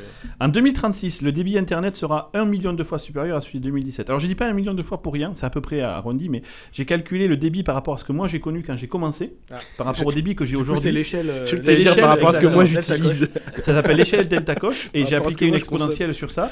Donc on, a- on sera à peu près il a fait des calculs et tout. Quoi. on sera à peu près d'ici 20 ans 1 million de fois plus rapide qu'aujourd'hui, ce qui va quand même ouvrir pas mal de choses. À ce moment-là, il sera possible de la... Hmm. Ah bah, je sais pas. Alien, c'est ce truc de la gravitation. Je pense qu'à ce moment-là, il sera possible de lancer iTunes en moins de 7 jours. Pas mal. Ouais. Technologie du fil tendu, breveté par euh, Mulcar. Et, Avec et deux- est-ce que ça yaourts. sera, sera Faut mieux pour les, putain de les premières mises à jour de jeux ou mises à jour des consoles aussi euh J'ai peur que, tu- si tu le constateras d'ailleurs, euh, si tu regardes un peu, les jeux font une taille proportionnelle au débit réseau disponible. C'est ça, ouais. C'est comme, c'est- c'est- Donc Et ils l'espace juste plus gros quoi. Et au prix c'est comme les tortues quoi. suivant la taille de Mario, l'aquarium. putain, Exactement. Mario est sorti la semaine dernière, je l'ai branché tout à l'heure, direct mise à jour. Boom, update. Ouais. Ah, mais il fait 5 gigas, c'est pas si gros Non, que ça. pour un jeu comme ça, c'est pas un. Tu te rends compte qu'on me dit 5 gigas, 5 gigas quand même. Il y a 10 ans, Ouais. ça nous paraissait. Ouais, euh, mais dans 5, dans 5 ans, ça va nous faire Ouais, 5 ouais, Tu gigas, le premier Mario, c'était moins de 64K, c'était je sais plus combien c'était quand même. On s'amusait aussi autant. hein. Pourquoi on se fait chier avec euh, des gigas là Bah oui, bien sûr. En 2037, mort de la mort. Moi, je suis persuadé que, et je suis d'accord avec Kurzweil, enfin, il est d'accord avec moi, pardon. Ouais. Les progrès en robotique et bioingénierie nous permettront de remplacer n'importe quelle partie du corps, sauf le cerveau. J'arrive pas à me convaincre que le cerveau, c'est juste de la viande. et Pour moi, il y a autre chose. Ah ouais. hein. Du coup, euh, ça me. Cette c'est- partie-là me Ça, c'est ton, c'est ton problème. euh, C'est ma culture, ouais. euh, Pourquoi ouais. tu as, du mal à concevoir que le cerveau c'est rien d'autre que de la chimie et de l'électricité quoi Ben, parce que ça me va pas, parce que je dois avoir un trop fort ego et que je me, j'arrive pas à me résoudre à n'être que de la Donc en viande. 2037, ton ego va tomber. Ah ouais, mon ego va prendre une grosse claque dans sa tarte. Mais en fait, tu peut-être que tu n'es pas que de la viande, c'est justement le, le phénomène émergent euh, qui, qui s'est passé avec ce- cette base physique et chimique. Et oui, mais c'est data. qui fait que Si toi, on est transféré dans un, dans un ordinateur, Ouais. du coup, est-ce que où je suis? C'est toujours ma question. Où je Ouais. suis si on me... Surtout si on transfère dans deux ordinateurs. Ouais, ou trois, exactement. Donc là, ça, ça me rend débile. Ça. Il faut que j'ai encore que je me pose. Ah, c'est le principe coup, en des 2000 clones sur Git par Faut que exemple. je me pose. bah c'est vrai. Du coup, on c'est le bordel. Là, franchement. Ah, euh, c'est pas chiant. hein. Quand on va devoir merger des fetch de ton branches, cerveau. ça va être un bordel monstrueux. hein. Et que le mec il arrive à avoir les yeux au milieu du cerveau. Ah non, merde, ouais, on s'est trompé. Il fallait pas. C'était un conflit. En 2037, Apple va proposer les e-dents. Ah. En trois couleurs, mais uniquement branchables sur la e-mâchoire. Ok. Euh, elles coûteront trois fois le prix des Dendroid, mais par contre elles ne fondront pas si tu manges un steak. C'est pas mal du coup. En même temps, Microsoft lancera les premières dents tactiles. Pourquoi? On sait pas, mais c'est mieux. voilà les personnalisé. pronostics, messieurs. Très bien. Je vais donc passer la parole, tiens, à Akuma pour nous faire son pronostic. Ouais. En alors, 2037 pour toi Donc, je vous pose déjà un petit contexte avant de vous lâcher comme ça euh, le truc brutal. Le mec, il a pris des notes sur un post-it et tout quoi. C'est Ah, chaud. mais je voulais, ouais, je voulais poser ma pensée. que J'y ai réfléchi depuis hier. et C'est un truc qui me, qui me travaille. Et en fait, en ce moment, en fait, on constate qu'on est dans, dans un effort de reconquête spatiale. On n'arrête pas de parler de Ouais. Mars et tout ça. Et euh, donc ça, c'est un des premiers aspects de ma réflexion. Et deuxième aspect, c'est de dire, en ce moment, c'est vachement intéressant d'ailleurs, j'en reparlerai dans la partie recommandation, on est en train de mieux comprendre euh, les, des concepts fondamentaux qu'on pensait euh, maîtriser depuis longtemps, comme le temps par exemple.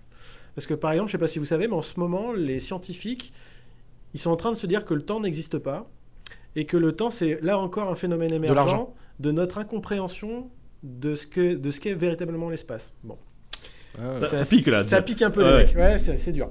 Et, et du coup, ce que je veux dire par là, c'est qu'en en fait, on comprend de mieux en mieux des, des- des phénomènes fondamentaux, euh, ce qu'est la gravitation. On a découvert les ondes gravitationnelles là il y a deux ans, alors qu'elles avaient été prédites par Einstein il y a 100 ans.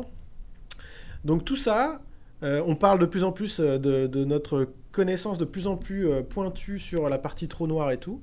Et je me dis, je me, je me, je, me vois projeter un peu les, les phénomènes de voyage justement euh, spatio-temporel entre guillemets. Qui seraient pas des voyages plutôt pour le coup, mais des sortes de. Qui seraient pas des voyages, mais Ouais. en fait, qui nous, ce serait d'emprunter un chemin plus court finalement, Voilà. ce qui serait les, les trous de verre, quoi, ce qu'on Mm. appelle aussi les ponts de euh, d'Einstein-Rosen, je crois. Ouais, exactement. Waouh. Et, euh, et du coup, ça, c'est un truc qui est super intéressant. Et je me dis, on est arrivé là à une phase où même n'importe qui pourrait croire qu'il y a des, des- des formes euh, euh, extraterrestre qui, puisse, qui pourrait exister vu euh, la grandeur de l'univers et tout, mais ce qui nous bloque, c'est la distance en fait. On est bloqué par cette putain de distance parce que on peut pas dépasser la vitesse de la lumière, c'est l'absolu euh, total, la, la lumière, c'est le seul absolu qu'on connaisse d'ailleurs. Pour le moment. Pour le... Ouais, mais bon. non, ça- mais tu sais, on pensait que on la Terre était plate. Donc, Tout à fait. Et du coup, on est vraiment bloqué par ça. Et si on arrive à comprendre justement ces phénomènes et à, et à les tester expérimentalement, donc le, juste le trou de verre pour vous remettre un peu dans le truc, c'est une distorsion de l'espace-temps qui est telle qui en fait, imaginez vous prenez une feuille de papier A4, si vous voulez aller du, du bas de la feuille vers le haut de la feuille, c'est une certaine distance, c'est vachement long. Et maintenant, imaginez qu'on puisse replier la feuille et qu'on ait en fait une petite épingle qui traverse notre feuille du- de bas en haut, Ouais. puisque ça va, hop. Et ben la distance que vous avez à parcourir dans l'épingle, elle est toute petite comparée à la distance que vous auriez à faire si vous suiviez la Mais feuille. pour faire ça, tu introduis une autre dimension, puisque quand tu vis sur la feuille, toi Ouais. tu vis en 2D et on te met une troisième dimension pour ça. pouvoir replier la feuille. Ça Sauf me- que là, cette présentation en 2D, c'est juste pour mieux comprendre un peu le phénomène, mais effectivement, ça, c'est cette distorsion de l'espace-temps, on pense qu'elle existe, on l'a pas encore découverte. Le seul problème qu'on a pour l'instant, c'est qu'a priori, ce serait microscopique, le niveau de la taille, et ce serait euh, très rapide au niveau de, du De temps, ouais. de l'ouverture. Mais imaginez qu'on ait des trucs comme euh, Stargate ou les machins comme ça. Mais grave, mais moi j'en C'est pète. c'est quoi? C'était dans euh, dans quel film ils en parlaient là? Dans Interstellar, je l'ai pas vu encore. Ah ouais. Interstellar, ouais. Mais non, mais- Oh là non, non, là, non, Je crois coupe son micro Et tu parles de ça sans avoir vu. Interstellar, quoi. Au revoir, merci. Donc Étienne. Donc je crois qu'il parlait des- du trou de verre justement du voyage euh, Ah ouais, comme ça. pl- plutôt bien. Il parle de la maîtrise de la gravité. Ok, bah, de toute façon c'est ça. C'est tout ce qu'on voit en fait. Cette notion de gravité, elle est centrale. La notion du temps et son phénomène émergent, finalement, c'est lié à la notion de gravité en fait. Ouais. Donc euh, bon. Voilà. Merci, Donc voilà. je suis entièrement d'accord et ça c'est magnifique, j'ai envie de pleurer. Multa Hello. Euh, alors moi, c'est un peu moins recherché quand même, mais bon. euh, le, je pense, tu parlais des robots tout à l'heure et du fait qu'il y aura plein de robots et plein de petits devices et plein de trucs connectés dans notre corps et tout ça. Et je pense que tous ces trucs-là seront gérés et régis par Azure une IoT. Non, pas Azure IoT, non. C'est possible, il s'appelle. Azure IoT Edge. Euh, déjà, il y a Edge dans le nom, alors moi, ça me pose toujours un petit problème. Quoi. Non, par, euh, fait Ah bah, version évoluée, par une version évoluée de la blockchain, avec euh, notamment les smart contracts, mais peut-être pas un truc qui sera complexe à comprendre comme aujourd'hui. Mm. En fait, je pense que la blockchain aujourd'hui, c'est le TCP. Quand ça a été créé il y a extrêmement longtemps où personne pouvait imaginer ce qu'on pourrait faire avec. C'est un Et par-dessus, il y aura, d'implémentation, voilà, il y aura des surcouches par-dessus et que chaque petit morceau euh, d'IoT qui sont un petit peu partout auront leur petit contrat. Peut-être qu'ils auront même une monnaie, euh, une monnaie commune entre tous ces, ces différents là, ces différents euh, éléments pour pouvoir euh, dire bah moi j'ai ma station météo chez moi par exemple. Euh, elle collecte des données de mon environnement, elle les redonne au réseau, elle gagne de l'argent, ce qui lui permet ensuite d'aller euh, récolter la météo globale, euh, enfin, des choses comme, Comme ça ça. peut être même vrai au niveau de ton corps, elle pourrait Bah, capturer bien sûr, tes, ouais. tes- tes- Tu peux générer de l'énergie des tes choses comme ça. Donc moi je pense que peut-être même avant 2037, mais bon tu nous as mis cette date là, ce sera régi par une, une espèce d'évolution de ce qu'est la blockchain aujourd'hui. Ah, ça c'est bien comme précision, c'est facile à, à évaluer. On on refera pour l'épisode 409 un, euh, Une vérification. Ouais, ça me va, ouais. Bah, le, le même épisode où on refera une version euh, compréhensible de toutes mes explications. Ouais. dont celle-là. Dans celle-là. Davrous Et ben moi j'hésite beaucoup et j'arrive pas à trancher entre deux euh, parce qu'en fait toutes les dates que tu as données, je pense que globalement il, il part dans des bonnes directions, vous aussi. Euh, je pense que les dates sont souvent un petit peu utopistes, j'ai l'impression. On, on reverra dans quelques Ouais, années. c'est ce qu'on disait, c'est le plus dur quoi. Ouais, euh, par contre, euh, tu disais tout à l'heure, on a découvert que la Terre était pas plate et on a avancé. C'est ce qui me pose problème dans ma C'est pas Ma vrai première ça. vision, c'est une vision pessimiste qui est. euh, je trouve que le monde part de plus en plus en couille, qu'on a des découvertes de plus en plus impressionnantes. On découvre les ondes gravita- gravitationnelles, mais en même temps, il y a Trump à la, à la tête du pays des États-Unis. Enfin, il y a un repli identitaire. Il y a des mecs qui croient encore que la Terre est plate. Donc, moi, ma première Ouais. vision, c'est. Ah, mais eux ils sont là pour que je me marre. Ouais, je pense que c'est fait en- pour moi. première ça. vision, c'est qu'on va tous crever avant d'avoir découvert ces super technologies. Bon, donc j'espère que ce sera pas le cas. Euh, Super, comment on vérifie ça Si on est mort?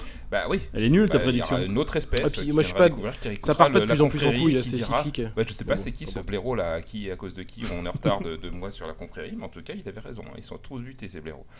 Et la deuxième, euh, Les extraterrestres vont se marrer. Ah, il avait raison le con. On les a niqués. Optimiste et à nouveau, euh, je pense parce qu'elle fait écho à mes propres espoirs, euh, l'informatique quantique va bientôt arriver, on le sait tous, Microsoft bosse dessus, on a commencé à en parler, je pense qu'on va en parler encore plus euh, dans les deux prochaines années, tout le monde bosse dessus. Et c'est normalement la clé aussi d'une meilleure compréhension de la matière et de l'univers d'une manière générale. Donc ça devrait nous permettre aussi aux espoirs de voyage interstellaire. Moi, c'est c'est pas forcément mon, mon rêve euh, absolu, Euh, mais c'est aussi de mieux comprendre effectivement l'ADN, le, cerveau, pour, euh, je pense, guérir mon fils, moi qui a ce- sa maladie euh, qu'on ne connaît pas. Et je reste très Mm. positif pour dans d'ici 20 ans. Je suis convaincu. D'ailleurs, j'avais écrit aussi un article sur mon blog un peu dans ce sens-là, Mm. qui, est- qui dans, dans 20 ans, je pense, du coup, ce serait génial pour mes 60 ans, peu de temps avant ma retraite, c'est-à-dire 30 ans avant ma retraite, euh, je serais euh, content de découvrir que mon fils peut avoir euh, une amélioration de son système. Je ne sais pas si on ira jusqu'à la guérison de pathologies. Mais au moins une compréhension déjà. Ouais, de pouvoir trouver des moyens euh, d'amélioration de cognitive d'enfants comme ça. Parce qu'en fait, ce qui est marrant, c'est que la plupart des, des gens s'imaginent comme des dieux en prenant des êtres humains qui n'ont aucun souci, en se projetant vers un niveau d'augmentation. Alors qu'on pourrait aussi imaginer que si on a ce, ce boost-là pour un être humain, on va dire sans souci, euh, j'ose espérer qu'on pourra aussi travailler sur les êtres humains qui sont un peu plus diminués et les, et les rendre à peu près normaux. Quoi. Et je suis convaincu, Je pense, mais... je suis convaincu que ça sera possible d'ici euh, 20 ans. Et en plus, à mon avis, si tu regardes le côté euh, commercial du truc, ça va être une des premières cibles, à mon avis, parce que euh, tu sais, tu as des aides des fois de l'État dans certains pays, même si j'imagine c'est énormément cher, euh, tous les soins et les trucs qu'il y a autour de ça.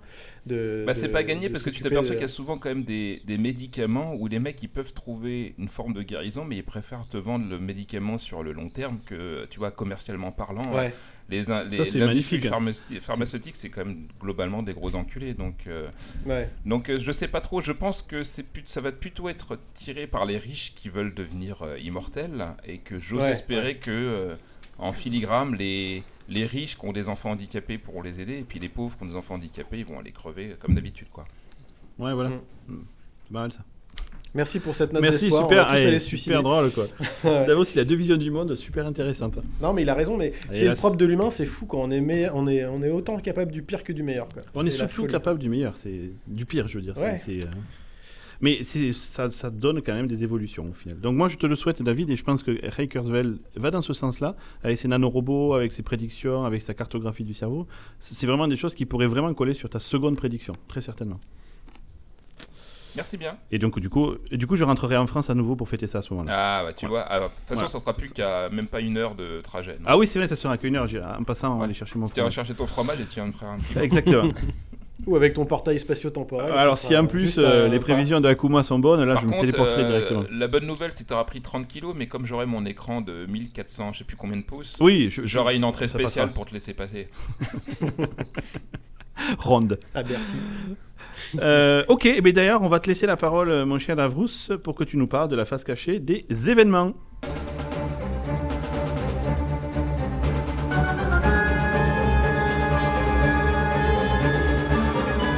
Oui, donc c'est un sujet euh, dont j'avais envie de vous parler, puisque souvent les gens nous demandent un petit peu comment ça se passe, ou ont une image des fois un petit peu fausse, je pense, de la magie qui est derrière les événements qu'on organise.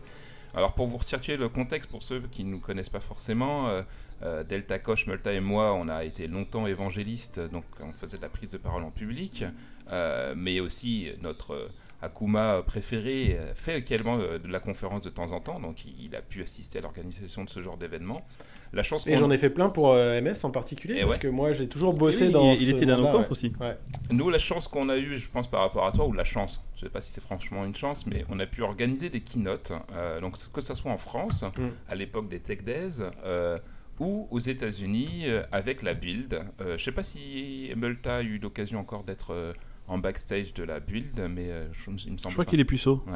Il est Ouais. puceau de la. Build pour Et l'instant. par contre, moi, j'ai toujours pas compris Keynote. Keynote c'est Ah oui, les, bah, les- les points clés, quoi. c'est les- le À keynote. Ou la plénière si tu veux ou, euh, voilà et donc je vais parler de deux choses de un petit Le peu jeu de des, mots n'a pas marché, je suis des, déçu. Des dirty secrets un petit peu de, des tech days et build et donc il faut que je choisisse avec précaution euh, parce qu'on a des histoires de dingue mais qu'on Tu, as- tu n'as toujours pas payé ton, ouais, euh, racontera à notre mort ton prêt. Et euh, je vais commencer par le choix des speakers. Tous les ans, pendant, on nous a mais, prodigieusement gonflé, en fait, hein, en partie de notre faute d'ailleurs, euh, sur euh, pourquoi vous avez choisi machin, moi j'ai pas été retenu sur la session, etc. Parce qu'on non seulement on organise les keynotes, mais on organise aussi les parcours. On choisit qui doit prendre la parole.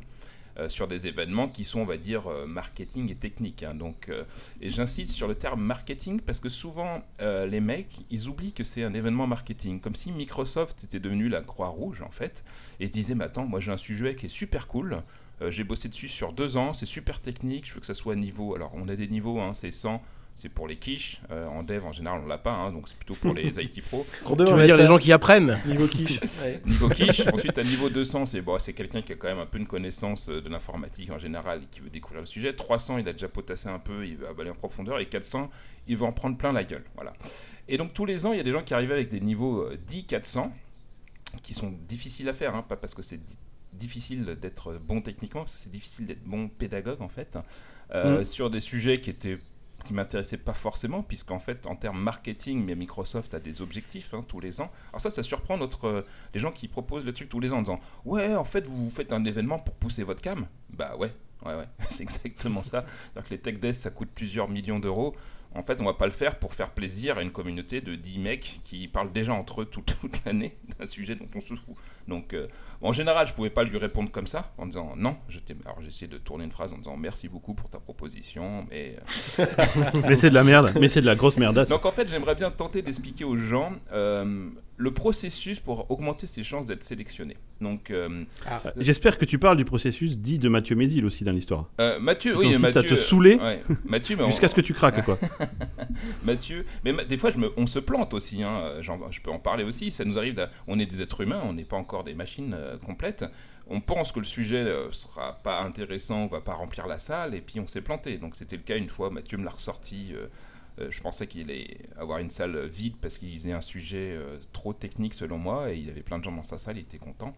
Bon à l'époque on notait pas les sessions, peut-être qu'il y avait plein de monde, mais qu'il a quand même fait de la merde, on le sera jamais en fait. hein, mais- Donc pour C'est important de noter ça. et oui. mettez-vous notre, notre place, en fait. On reçoit beaucoup de propositions. On, nous, on doit pousser certains sujets.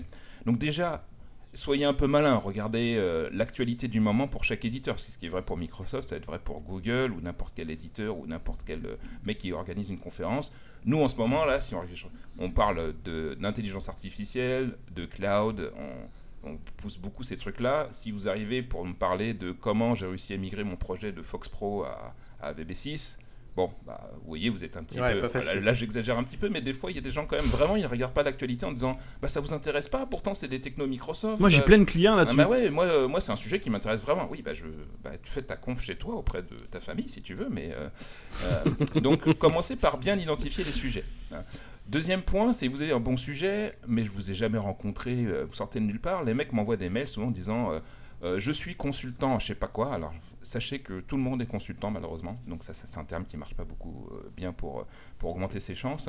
J'ai bossé pendant tant d'années sur le projet, je suis un gros cadre technique, je m'estime à tel niveau, euh, je serais toi, je me prendrais parce que en plus je, je me sens à l'aise en public. Et j'aimerais bien un amphi de 800 personnes s'il te plaît. Bon. Alors ça, je- Et tu pourras amener du café, ah, des voilà. parce que Alors, je bois jamais de café À normal. peine, il y a des gens, des fois, ils me demandent directement euh, Moi, euh, j'aimerais bien l'amphi de 800 personnes parce que ça claque bien quand même, l'amphi de 800 personnes. Oui, à nouveau, Les mecs, ils sont tranquilles. à nouveau, c'est pas comme ça que ça se passe, c'est en fonction du nombre d'inscriptions, étonnamment. Euh, modulo certains trucs. Je peux vous avouer que des fois, il y a plus d'inscrits sur une section que sur une autre, mais on veut plus pousser un sujet. Donc on va réserver la grande salle pour le sujet qui nous paraît le plus important. Donc c'est dégueulasse, mais c'est comme ça, hein, c'est un événement aussi marketing. Mais globalement, on suit euh, la façon dont les gens s'inscrivent sur les sessions pour allouer les salles. Et donc, ce que je dis aux gens, c'est si je te connais pas, prouve-moi que tu es bon speaker. Parce que c'est pas. euh, je veux pas le faire sur ta bonne foi, quoi. Et donc, Mm. ce que j'explique aux gens, c'est soit tu m'envoies un, une enregistrement vidéo, euh, sur YouTube, sur n'importe quoi, où je vois la manière dont tu t'exprimes. Soit ce que je dis aux gens, c'est commencer petit. N'allez pas directement sur une salle de 800, parce que ça se trouve, si vous n'avez jamais pris la parole en public, vous allez vous pisser dessus et ça va être compliqué à gérer, quoi, euh, ensuite. Donc, commencez par un petit, euh, par un petit euh, meet-up. En plus, ce qui est bien dans les meet-ups, c'est que les gens sont relativement cool, donc ils vont faire des feedbacks directs pour savoir euh, si le sujet il est à côté du truc ou, quoi. Ensuite, vous allez et, et progresser, voire même commencer ouais, par votre propre entreprise, c'est-à-dire que par vos potes là. Dans le cas là, des, copains, si j'ai envie de tester un sujet, euh, des fois on en parle entre nous. On parle de n'importe quel sujet de dev et puis ou la VR par exemple, je m'aperçois que j'arrive pas à convaincre Delta Coche, donc je me dis c'est peut-être pas mainstream encore, ou alors Delta Coche est complètement con. Ah. mais je sais pas. Oui, Faut- les deux. Il y a deux, il y a deux Je voies pense qu'il y a un possibles. peu Mais posez-vous cette question. Mm, c'est vrai. Moi, j'ai déjà la réponse, mais je préfère pas la partager par euh, amitié pour, pour David. Mais, euh, mais, mais c'est un, un mode de fonctionnement. Donc, faites des meet-up, testez auprès de vos amis.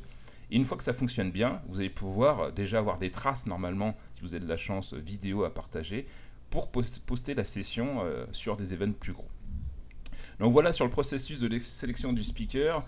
Ce qui est important, c'est que chacun a ses propres critères. Moi, les critères qui sont importants, c'est la pédagogie avant tout. Euh, et la technicité, euh, les gens sont persuadés qu'en faisant un truc compliqué, ils vont se la raconter sur scène. Moi, je m'en fous des gens qui se la racontent sur scène, honnêtement. Donc, ça me saoule rapidement. Et je pense que la plupart des copains qui sont derrière, c'est pareil. Le mec qui vient juste essayer de satelliser les autres pour, pour, faire son petit kiff sur scène, ça sert à rien parce que nos événements, même s'ils sont marketing, ils sont là aussi pour que les gens apprennent un minimum de choses sur la technologie et ont envie de la tester. Si en sortant d'une carrément, c'est de plutôt mauvais signe et ça montre que le, gars il comprend rien quoi. Enfin, ne pas savoir justement avoir la pédagogie pour, euh, bah expliquer ça donne concepts, un signal mauvais comme tu dis sur la technologie. Bah putain, ça a l'air vraiment compliqué. Je sais pas si je vais pouvoir la déployer moi-même. Alors que souvent c'est le mec qui est mauvais sur scène qui, qui l'a mal expliqué. Quoi. Donc voilà, des petits, détails de cuisine interne sur le processus de sélection. Donc en gros, les grandes lignes, c'est prouver que vous êtes un bon speaker. Euh, et c'est pas grave si vous n'êtes pas un bon speaker. Peut-être que vous ne vous montrez jamais sur scène, mais c'est pas une fin en soi. Hein. Il y a des gens qui vivent très bien sans jamais monter sur scène. Euh, écrivez des articles, écrivez du supercode sur GitHub, euh, prouvez votre valeur d'une autre manière. Et, si vous avez la chance d'être bon speaker et d'aimer ça, hein, parce qu'il y a des gens qui n'aiment pas ça, ce que je conçois, c'est trouver les bons sujets. Et, et, ça, utiliser le bon sens. C'est regarder l'actualité et pour ce qui va intéresser l'entreprise et les gens dans la salle aussi. Hein. Donc on n'est pas non plus complètement abruti. Euh, quand on organise un événement, on évite d'aborder des sujets où on est sûr que personne ne, viendra. Donc voilà pour les, les, on va dire les sessions principales. Les keynotes, c'est toute une autre histoire. Euh, pour les Tech Days, c'était intéressant. Euh, mes premiers, premières sessions de keynote Tech Days, bah, David en a fait plusieurs avec moi. Étienne t'en a fait une avec moi aussi. Euh, c'était la foire à la saucisse, puisqu'en gros, euh, c'est financé par toutes les équipes marketing, euh, les Tech Days. Donc chacun veut, est persuadé qu'en étant en keynote, donc le keynote par exemple en Tech Days en France, c'était devant 4000 personnes au Palais des Congrès, il y a la presse dans la salle, etc. Donc il y en a, ils se font de nœuds au cerveau en disant putain, je joue ma vie à ce moment-là, ça y est. Je vais mes, deux minutes de gloire, euh, je vais passer très très riche. En fait. Je vais me faire remarquer par Satya. Voilà, ouais, Satya, il va être tête, euh, et on va lui envoyer la vidéo en disant Regarde ce mec en France, il est incroyable, il a fait un truc, un navigateur pour remplacer les images de cul par des poneys. Enfin bon, on sait jamais. Ouais, ça, c'est une histoire vraie, ça.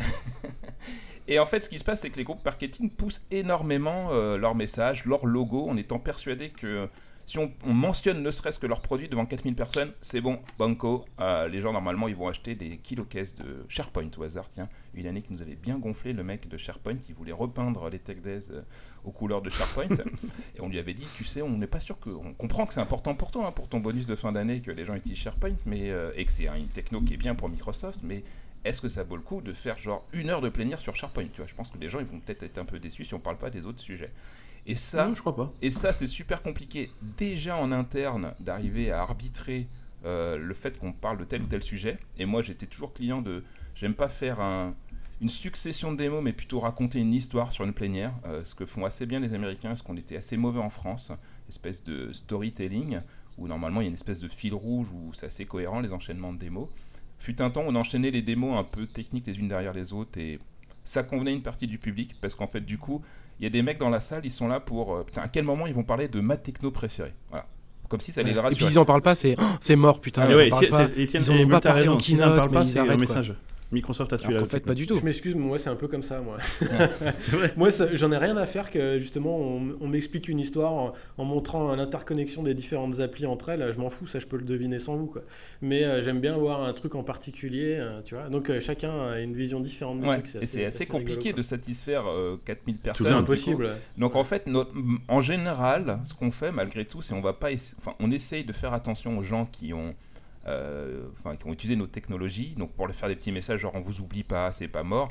Mais de temps en temps, on le fait mm. pas forcément parce qu'on l'a déjà fait il y a peu de temps et, euh, et, on va passer forcément plus de temps sur des nouvelles technologies. Dans les histoires que j'ai en tête, quand Windows 8 est arrivé, c'était franchement le pire cauchemar. Outre que c'était géré par Sinofsky et c'était la merde absolue parce qu'on a, il y a plein de trucs qu'on n'avait pas le droit de dire sur scène alors qu'ils avaient, ils avaient été dit publiquement aux États-Unis. Donc ça, c'était un truc de fou. Tu t'en souviens certainement, euh, David.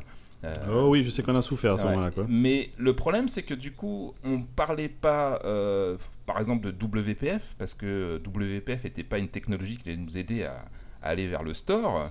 Mais on savait que WPF continue d'être maintenu, et malgré tout, bah, les gens partaient en vrille en disant oh, Mon Dieu, pendant 1h30, ils n'ont pas parlé une seule fois de WPF ou montré une démo, c'est bon, c'est foutu. C'est mort, euh, ils vont changer complètement de technologie. En fait, ce qui était marrant, c'est que les gens, en termes de perception, je m'apercevais de l'impact, c'est que c'est pas du tout le message qu'on voulait faire passer, ou c'était pas du tout la stratégie même interne de Microsoft, et les gens partaient en morceaux, quoi. Et il y a un côté, en fait, passionné qui est vraiment rigolo, en fait, dans notre communauté, mais d'une manière dans, dans l'informatique, hein, même en ce moment, là, dans les consoles de jeux, c'est assez rigolo, euh, où les gens, en fait, si tu parles pas de leur techno, ils se sentent super frustrés. Et c'est un exercice qui est assez difficile à faire sur les organisations de keynote. Et euh, par exemple, on écoutait quand même les retours des gens. Bon, on disait bah, la prochaine fois, il faut absolument qu'on fasse des motions. Et bien sûr, nous n'oublions pas les gens qui font du double FF, qui auront la possibilité de toujours pas aller vers le store, mais de faire je sais pas quoi, et de devenir riche ou pas. Voilà. Donc ça, c'était au Tech Days. Au Tech Days, ce qui était rigolo, c'est que on, on construisait l'histoire, on, on faisait nos propres démos et on parlait sur scène. Et je pensais, du coup, avoir atteint un niveau de maîtrise des plénières, après plusieurs plénières, en disant, ça y est, je commence à maîtriser. Alors, c'est, on a un, un prof de théâtre qui nous coachait, ça c'était cool, je sais pas si vous vous en souvenez, les copains. C'est vrai. Il, il était cool ce gars. hein. Il était vraiment cool pour nous, pour nous Ouais. habituer à, à faire attention à notre rythme de parole, à regarder les gens d'une certaine manière. Et lui, il n'était pas du tout technique, donc il nous disait, euh, moi je pensais que je voulais un coach de théâtre, mais euh, enfin, ça va pas me reporter grand-chose. Au contraire, c'était super intéressant sur la, la gestion de ton corps, ta respiration, le rythme. Enfin, c'est, on a, j'ai appris beaucoup de choses euh, grâce à lui, je pense, et il me reste beaucoup de choses à, à- à apprendre. On a découvert ça avec Multa récemment, avec un coach à la bulle qui nous avait bien défoncé, mais on a Pour beaucoup appris. en anglais. Euh, parce que c'est pareil, au moment où tu arrives à la statue que de, tu, sais, tu, tu te prends pour une star en disant ça y est, je maîtrise enfin l'exercice de la prise de parole en public. Et on avait une répétition avec Multa où on devait passer devant un mec qui disait bah vas-y, euh, vous allez passer devant nous. Et puis on- avec Multa, on disait putain, une heure et demie de répétition avec un mec qui va rien nous apprendre, c'est bon, on est des stars, on sait parler en public. Il commençait à me filmer, donc c'est moi qui j'ai eu la chance de passer en premier. Donc Multa, il était assez content que ce soit moi qui passe en premier. C'était génial, c'était mon, Je raconte mon mon préféré de la journée, je pense. je raconte mon truc en anglais, donc c'était sur WebVR, notre session de build de WebVR. Et le mec, il, je, vois, je le vois gratter, mais une quantité prodigieuse d'informations sur, sur sa feuille. je putain, c'est bizarre quand même qu'il est. Il va, il va me lancer beaucoup de commentaires positifs, j'ai l'impression. Il est vraiment fan, ce monsieur. Et après C'est 5 minutes, il m'arrête, il fait euh, Bon, il y a beaucoup, beaucoup de choses qui ne vont pas chez toi, David. Euh, je pense que tu, tu dois t'en douter. Et, euh, quel est, d'après toi, le, le, truc le plus problématique chez toi Ah, bah, Je dis Bon, bah, je pense que c'est mon niveau d'anglais. Oui, c'est exactement ça. Je n'ai pas compris un traître mot de ce que tu as raconté en 5 minutes. Il m'a donné des techniques pour m'améliorer. hein, on pourra les partager plus tard. Donc, ça, c'est aussi un truc c'est ne pensez jamais être une star. Il y a toujours beaucoup de choses pour, pour maîtriser. Mais malgré tout, en France, Bon, les copains, on se débrouillait bien, on commençait à se sentir à l'aise. Moi, j'avais pas un stress particulier à monter sur scène. Et on a fait Build. Alors, Build, c'est totalement différent parce que hum, c'est pourtant devant à peu près la même quantité de personnes. hein. Il y a 5000 personnes dans la keynote de Build. Euh, mais les moyens, c'est, je pense, le budget, c'est. Oui, mais l'aura est différent. C'est-à-dire que ça parlait qu'aux Français en France, Ouais. alors Voilà. que Bill, ça parle au monde Et c'est entier. le moment où on découvre Build, euh, nos premiers produits la première fois. Enfin bon, il y a la presse qui a beaucoup plus d'impact pour le coup qu'à Tech Days. Hmm, oh, ah. Hein, tu veux parler Non, je disais, pour, ouais, pour ceux qui connaissent pas, quand même, euh, ils sont pas dans l'univers Microsoft et tout, même si c'est peu probable, je pense, dans ce podcast. Build, c'est la conférence pendant laquelle on, qu'on a chaque année chez Microsoft, dans laquelle on annonce les nouveautés pour les développeurs, en gros, quoi, euh, mondialement. Merci, ouais. Et c'est principalement dédié aux développeurs. Mondialement. Ouais. Et donc, euh, pendant Dans le monde. avec, on a eu, là cette fois-ci, on avait pu remonter sur scène, étrangement, avec euh, Delta Koch, pour une raison bien simple, c'est ceux qui montent sur scène, ils ont genre un niveau de karma euh, absolu, quoi. Ils sont méga boss de fin de niveau, ils sont indestructibles, quoi. Euh, et le simple fait de t'approcher de la scène, je pense que tu t'es vaporisé par euh, une technologie euh, qui n'a pas encore été inventée. Bah, c'est là où je me suis brûlé, moi. Ouais, ouais. Et donc, bon, là, c'est le concours de visibilité à mort, vous imaginez bien. Donc, nous, on est interdit de scène. Bon, pourquoi pas. Euh, par contre, on doit préparer les démos. Et en fait, c'est assez rigolo, c'est qu'on prépare les démos pour euh, Satya, euh, parce que Satya, c'est le PDG de Microsoft, et il y a eu un moment donné où euh, Delta Koch, notre cher Delta Koch, je me souviens de ce moment, euh, j'aurais dû prendre une photo, euh, mais je pense que j'aurais pas eu le droit de la partager, a répété devant Satya une démo qu'il allait jouer, parce qu'en fait, on fabrique les démos, on, les, on fait les répétitions, un nombre de répétitions. Alors, on répétait beaucoup pour Tech Days, mais alors, j'ai découvert ce que ça voulait vraiment dire répéter avec Build. Euh, je, je pense que le truc, c'était devenu euh, au niveau justement de, de l'inconscient. Je pouvais faire la démo les yeux Oui, c'est ça, fermés. c'était de la mémoire musculaire. Ouais, c'est- Moi, je pouvais, même sans ordinateur, je faisais la démo. donc on voyait le niveau de professionnalisme quand même qui était radicalement différent, hein, parce que par exemple sur Tech Days, on avait nos machines à nous qu'on emmenait ensuite en session derrière. pas de backup, c'est-à-dire que si ça plantait sur scène, euh, bah, c'était mort quoi. Donc de temps en temps, il y en a qui ils faisaient quand même des vidéos et tout. Alors, Build, il y a, je sais pas, peut-être trois fois la même machine setupée pour le- la même démo. Chaque démo est séparée, c'est-à-dire qu'on évite qu'elle va de partager la même machine pour deux démos qui se suivent. Et il y a une quantité astronomique de machines en backstage. Euh, c'est assez impressionnant. Euh, Il y a une quantité de personnes aussi qui bossent pour Build euh, qui est énorme, quoi. Les mecs qui font setuper le réseau et tout, c'est quand même un autre niveau. Et c'est aussi que grâce à eux qu'on a appris des trucs. Par exemple, au, au Tech Days, on a eu un souci où on n'avait plus de réseau sur scène. Ça, vous vous en souvenez également. Ce qui s'est passé, c'est que euh, il y avait tellement de gens qui généraient des perturbations électromagnétiques avec Ouais, leur avec téléphone, ouais, avec le Wi-Fi. Et c'était la première fois que ça nous arrivait. Quand la salle est arrivée à peu près à 2000 personnes, le Wi-Fi est tombé sur scène. Euh, et malheureusement, notre Wi-Fi filaire est tombé pour d'autres raisons que je pourrais pas expliquer. Alors, le Wi-Fi filaire, c'est le Ouais, réseau. ouais, le Internet. réseau, le réseau si ça le dépend si tu connectes pardon, à- est également tombé. Donc on, au soleil. on n'avait plus de réseau et on commençait à beaucoup parler quand même du cloud. Donc on est passé pour des, ce qu'on appelle des méga quiches dans le, dans le jargon. Et on a découvert qu'en fait, euh, il faut un réseau Wi-Fi très spécial que les Américains, eux, maîtrisent. euh, et je pense qu'ils te crament le cerveau. Pour, Ouais, pour c'est pouvoir. celui qui est projeté euh, sur toi. euh, C'est ça, c'est lui où tu bronzes sur scène. Tu sors de là, t'es bronzé. C'est bizarre. Ah ouais, t'as une espèce de- d'antenne super directionnelle puissante qui nous expliquait. On appelle ça des faisceaux hertziens. ouais. Ouais. Et donc ils ont, four ils ont ça à Build par exemple. Euh, et donc beaucoup de répétitions. Donc c'est là qu'on a l'occasion de répéter pour euh, par exemple le patron de Windows. On- avec David, on était passé devant euh, euh, Kevin Gallo qui était aussi un des patrons de Windows. On répétait. Donc, on, a, dit- on a plein d'histoires croustillantes que je pourrais pas vous raconter qui se passent dans ces bureaux là. Mais en général, c'est pas forcément toujours des mecs très très sympathiques. Donc euh, vous, vous faites profil bas. Ni très disponible, oui. Ouais, donc j'évite de Ça faire. fait genre 3 mois que t'as préparé ta démo, le mec il arrive, il te dit Vas-y, déroule. Non, ouais. ça, me, ça me fait chier. Ça me fait chier. Ouais. Mais j'ai quand même bossé 3 mois Ouais, ben t'as été payé. Ouais, ben voilà, tu la c- je sais pas, Ok. je sais pas c'est quoi le ratio d'ailleurs euh, Delta Coche, ça doit être euh, on doit préparer, je sais pas moi, une 80 80 démos et ils en retiennent 10, quelque chose comme ça, je Ouais, c'est ça, j'aurais dit 1 pour 10, tu vois. Ouais. Donc il y a beaucoup de trucs qui partent à la poubelle parce que pendant les répétitions, en fait, euh, ils changent. Et il y a des répétitions euh, plus magiques que d'autres parce que quand vous répétez avec Terry Meyerson, Scott Guthrie, c'est un mec euh, qu'on respecte beaucoup parce que c'est un mec super technique. Et en backstage, on l'avait vu, David, tu te souviens, super gentil avec les gens. C'est pas le mec euh, super pétant. Il va dire bonjour. Tiens, même le mec qui a installé le réseau, il fait ça va, tout se passe bien, machin. J'étais surpris, quoi. Ce qui n'est pas le cas de tous les chefs, je dois être honnête. hein. Il y a des chefs qui sont, qui sont, ils sont plutôt en mode lévitation, qui vont pas toucher le- la plèbe en backstage. Euh, quand Satya arrive, je sais jamais par où il rentre, où il sort, parce que moi je suis en backstage, je le vois jamais. Je pense qu'il a un service de sécurité particulier qui gère toutes ses allées et venues. Et ça, on l'a vérifié parce qu'on a fini par répéter avec Delta Koch euh, pour la build à un moment donné, et on, on finit par faire une répétition générale devant Satya. Et on alors jusqu'à présent, il y avait quoi? Il y avait moins d'une dizaine de personnes à chaque fois hein, euh, sur les répétitions avec soit Scott Guthrie, soit euh, Kevin Gallo, Terry Meyerson. Et là, on arrive, je me souviens, 200 personnes. La cour. C'était exactement ça, la cour avec le bâton, toc toc, la cour. Le service de sécurité pour vérifier que tout se passe bien, même pour le, les Microsofties.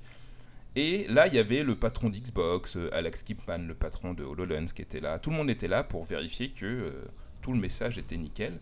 Satya, extrêmement attentive, ça, ça m'avait bluffé, franchement. C'est que il y a plein de chefs en France hein, qui ne n'écoutaient rien euh, des répétitions, qui s'en foutaient royalement, qui jouaient sur leur téléphone ou qui n'écoutaient pas. Et ça nous stressait, nous, parce qu'on se dit, putain, le jour J sur scène, il va, il, va, il va pas du tout se souvenir du bon message à raconter. Euh, ce qui est déjà arrivé d'ailleurs, hein, je tairai le nom des gens qui l'ont fait. C'est vrai. C'est vrai. Et donc, euh, Satya, lui, tu te dis, c'est quand même le grand chef de nous. Il est payé, je pense, je sais pas, mille fois plus que tous nos chefs Beaucoup, français beaucoup. ouais, réunis. Et pourtant, il écoutait super attentivement. Il, il prenait la parole en public, il se retournait vers nous en disant Vous en pensez quoi? Vous pensez que c'est euh, une bonne approche, la manière d'expliquer le fonctionnement de ce que je viens de dire? Je vais trop loin, etc. Le mec super humble, c'est vraiment un. Enfin, franchement, c'est un mec que je kiffe énormément, Satya. Euh, c'est un mec non seulement brillant, qui met la boîte dans la, dans la bonne direction, et en plus, le peu de temps qu'on a pu passer avec lui, euh, Delta Koch et moi, on a été. euh, Enfin, moi, j'ai été épaté par l'humilité du garçon. Alors, peut-être que c'est un gros enfoiré en one-one dans une salle, il pète des genoux après, je sais pas comment ça se passe, mais euh, j'avais été assez impressionné par ça. C'est quoi le sport de combat indien? Je sais pas. Le lancer d'éléphant, je sais pas. Le cricket, non? Et donc dans les petits détails par rapport à Tech Days, euh, il faut savoir que donc tout est doublé euh, dans les démos et qu'on a du matériel très spécifique en backstage. Euh, si jamais, par exemple, comme on travaille sur la, enfin des fois de la bêta voire de l'alpha, même si on a répété franchement des milliers de fois au, au pixel près, on avait un manager qui était mais un psychopathe hein, qui nous demandait vraiment de répéter et, et qui créait des Oui, puis il passait derrière nous et il disait Hey, si jamais je fais Ah ça ouais, pendant et que si tu es en train de servir, genre je touche la et souris. tout, Mais comment Ouais. veux-tu que ça arrive Ou si je mets de l'eau de javel dans ta bouche pendant que tu codes. Ah ouais, alors là, c'est vrai que c'est compliqué. Ben, t'as géré le, le- le plan B Ah non Eh ben, tu bosses dessus. Et en fait, il- son, son rôle, c'est de te stresser effectivement au maximum, à créer des situations auxquelles tu n'aurais pas pu imaginer, parce que finalement, là, le coup de je débranche un câble, mais ça peut être tout con. Il suffit que normalement, il n'y a plus personne qui bouge en backstage hein, quand on fait la démo, mais il suffit que bah, tu bouges ton bras de manière euh, inopinée, que tu débranches un truc. Enfin bon. Et, euh, et dans ces cas-là, en fait, ce qui se passe, s'il y a le moins de soucis sur une machine, parce que malgré toutes les répétitions, il y a le, un miroir de la machine sur lequel on joue exactement la même démo et on bascule en live si jamais il y a un souci. Et euh, peut-être que certains d'entre vous l'ont déjà vu sur scène de temps en temps. C'est assez, rare. Moi, je j'ai j'ai jamais eu à le faire parce que c'est un moment de stress. hein. Tu te dis, en gros, le mec il code sur scène avec sa souris. Toi, tu codes exactement de la même manière en backstage. Et si jamais ça plante sur scène, c'est toi qui prends le, le contrôle de ce qui se passe sur scène. je, vous ai- je vous laisse imaginer. Il faut que tu te rendes compte qu'il s'est planté, il faut que Ouais, ouais, tu le faut, fasses faut vite. bien pour que- regarder. Qu'en même temps, tu refais la même démo de code que lui. euh, euh, et faut que, du coup, s'il déplie un truc, je sais pas, dans Visual Studio, il déplie un truc, il faut que tu déplies aussi exactement de la même manière si tu switches de manière à faire l'illusion un peu magique euh, pour Ouais. les gens, quoi. Ou s'il change la fonte en live. Ah ouais, non mais c'est ça, ouais. Non, mais t'avais avais certains chefs qui étaient moins contrôlables que d'autres. C'est-à-dire Ouais. qu'ils montent sur scène et ils partent sur un truc, mais on n'a jamais fait ça. Donc tu le suis, tu cours derrière, toi. Ouais, tu je vois. vais reformater tout le code, je change les règles. presque ça. J'ai passé à, m'est hébraïque, à mais droite. Je pense que j'aurais préféré, franchement, être sur scène. Parce que j'ai l'impression que sur scène, même si tu plantes, au moins c'est c'est toi qui as les commandes, tu fais ce que tu peux. Si ça marche pas, tu- il suffit de dire euh, ça marche pas et puis on passe à autre chose. Ensuite, ça, ça buzz toujours dans la presse, etc. Mais quand tu es en backstage, tu te dis putain, je suis sûr que si je suis pas et je rattrape pas le coup, là ils vont venir, ils vont me brûler avec un lance-flamme, quoi. Et c'est stressant quand même de taper sur ton clavier, de te dire que le, le petit écran que tu as en face de toi, il est, projeté, stressant, il est ouais. projeté devant tout le monde, que euh, voilà, le big boss sur scène, il compte sur toi pour que tu lui sauves la mise, parce que bon, bah, il a plus d'autres choses à faire. Donc, euh, Moi, je me souviens d'une anecdote où tu étais, euh, donc toi, Davros, en train de, avec un gamepad, Ouais. en train de piloter une caméra dans une démo Babylon JS au-dessus d'une reproduction de Pompéi. Pompéi. Et il fallait qu'avec ta manette, tu fasses les mêmes mouvements de caméra que le mec sur scène. Ouais. C'est quand même méga chaud, quoi. Parce que là, tu tapes pas au clavier, tu, tu vois à peu près. Ouais, il doit être par là. je me Regarde ici, souviens, au-dessus de l'arbre. pas du tout arrivé au même endroit. en plus, je me souviens très bien de ce moment-là parce que donc mon chef m'avait bourré le mou en boucle en disant euh, T'es sûr, tu, tu maîtrises la démo? Attends, elle est simple la démo. euh, je vais tout droit au-dessus de Pompéi ou arriver au-dessus de la mer, je tourne à gauche, je fais demi-tour et je me retourne et terminé. Répète encore. Bah, je vais tout droit, je vais vers la mer, je fais demi-tour, euh, c'est terminé. Enfin, tu vois, je dis franchement pour la louper. Non, mais qu'est-ce qui se passe si la mère elle est plus là? Et du coup, en fait, Mais il y a pas eu possible, un ça. phénomène inverse sur moi. hein. Ça, tu, tu le connais peut-être aussi, euh, Delta Coche, c'est qu'il m'a tellement saoulé que j'ai commencé vraiment par complètement m'en foutre au bout d'un moment. Et toi, tu étais revenu, ta petite fille venait de naître, hein, dans, dans des conditions un peu particulières. Et donc, on a commencé à raconter nos conneries en backstage. Et je me souviens, il y avait Joe Belfior. Donc, Joe Belfior, c'était le responsable de Windows Phone à l'époque, qui était vraiment tout petit. hein. Je- J'avais jamais pris conscience à quel point il était tout petit. Joe Belfior, pas Windows Phone, Ouais, ouais, ouais. qui était tout petit. Et je me souviens, on était à côté, on nous avait demandé, tu te souviens, euh, est-ce que vous pouvez euh, vous écarter, ne pas rester à côté de lui pour, Parce qu'en fait, j'avais jamais pris conscience, mais il y a plein de mecs forcément qui ils vont faire de la, de la lèche-couille euh, avec tous les big boss ici en, en big boss en backstage. Bon, nous, c'était pas trop notre délire. Mais ensuite, donc on a commencé à raconter nos conneries et j'avais vu tellement de fois la répétition. C'est la première fois aussi on voyait HoloLens, je me souviens avec. Vous vous souvenez, c'était le petit robot qui arrivait, euh, qui était avec un hologramme au-dessus de, lui- au-dessus de lui. Je sais pas si vous vous souvenez de cette démo, elle était super top. Mhm. La ouais, première fois que je l'ai vu en backstage, je fais, ah, c'est énorme. Bon, ok, on la rejoue. Deuxième fois, putain, c'est quand même cool. Troisième fois, moi j'ai, ouais, mais c'est bien. Mais enfin bon, je l'ai vu dix fois, j'en pouvais plus quoi. Je fais euh, les mêmes mots, les mêmes blagues. Les Américains en fait, ils connaissent leur discours par cœur la plupart du temps. Ils font la même blague au même moment. C'est, il y a quasiment peu d'impro. Et avec Ouais, David, Mais d'ailleurs, euh, là-dessus, moi, je trouve, euh, c'est pas très agréable à regarder. hein. Non, ça fait mauvaise j'ai sitcom. beaucoup du mal, quoi. Ouais, je suis d'accord Ça me fait pas rire. En plus, je trouve que c'est très euh, exagéré à chaque fois, euh, la manière de présenter les choses. C'est c'est particulier, mais ça, c'est une culture, euh, Ouais. un gap culturel, je pense. Ah ouais, il y en a certains quand même. Il y a deux speakers qui m'impressionnent, qui n'ont pas de notes euh, et qui connaissent leur discours euh, par cœur, mais qui l'adaptent en fait. En fait, ils ont les idées très claires. C'est Satya. Satya, il est ultra impressionnant. Euh, ensuite, il y en a, ils n'aiment pas forcément le dynamisme qu'il a ou son attitude sur scène, mais je trouve que c'est quand même un très bon orateur. Et Scott Guthrie non plus n'a pas de n'a pas de notes. Euh, les autres, je les ai vus, ils ont un prompteur et euh, on a déjà eu des cas où à un moment donné, j'étais en backstage, je fais Bah, pourquoi il n'y a plus de son sur la salle? Ah bah le prompteur il, a, il, est, il, est, il est tombé en panne. Et le mec il s'arrête en fait. C'est bah non mais il n'y a plus rien Il attend, il regarde son prompteur Ah, et c'est- fait. et c'est horrible. Mm, c'est horrible, oui. je me souviens. Tu te dis, c'est quand même inquiétant à ce niveau-là que tu puisses pas euh, meubler un minimum, quoi. Faut, enfin, faut être un minimum détendu. Ils jouent quand même, eux, ils jouent vraiment, j'ai l'impression qu'ils jouent vraiment leur vie euh, pendant cette conférence. Ils sont beaucoup, beaucoup plus stress que on pouvait l'être euh, logiquement pendant les Tech Days.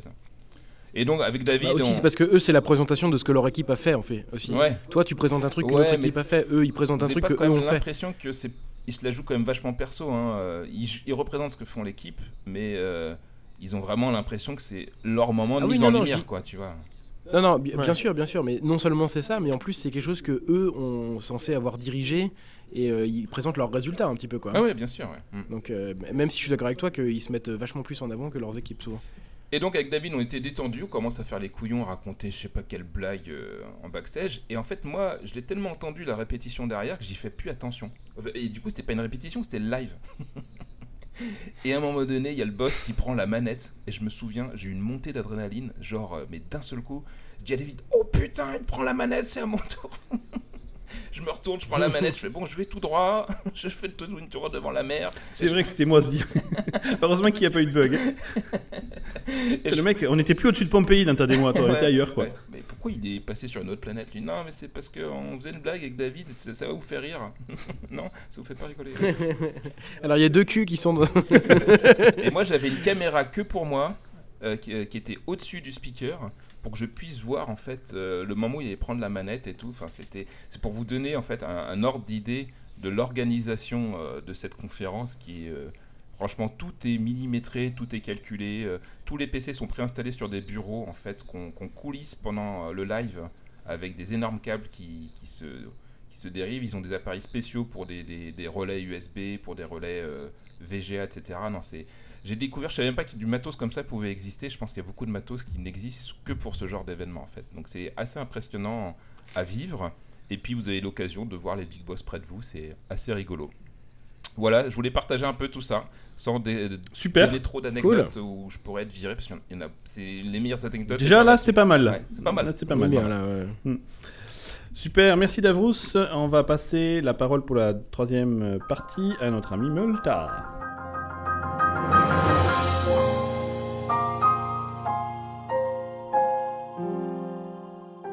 Cool. Donc, euh, alors moi, du coup, je, je voulais vous parler d'un petit sujet. À la base, j'avais prévu de parler de la PNL, mais euh, j'ai pas eu le temps de préparer. Donc, euh, voilà, je l'avoue, je le dis, je suis honnête. Je préparais soit pour la prochaine fois, soit pour une autre fois s'il y a trop de sujets. Et euh, mais j'ai quand même décidé de faire un micro dossier euh, avec des exercices à faire si vous voulez. On pourra peut-être essayer ensemble si jamais ça vous fait marrer.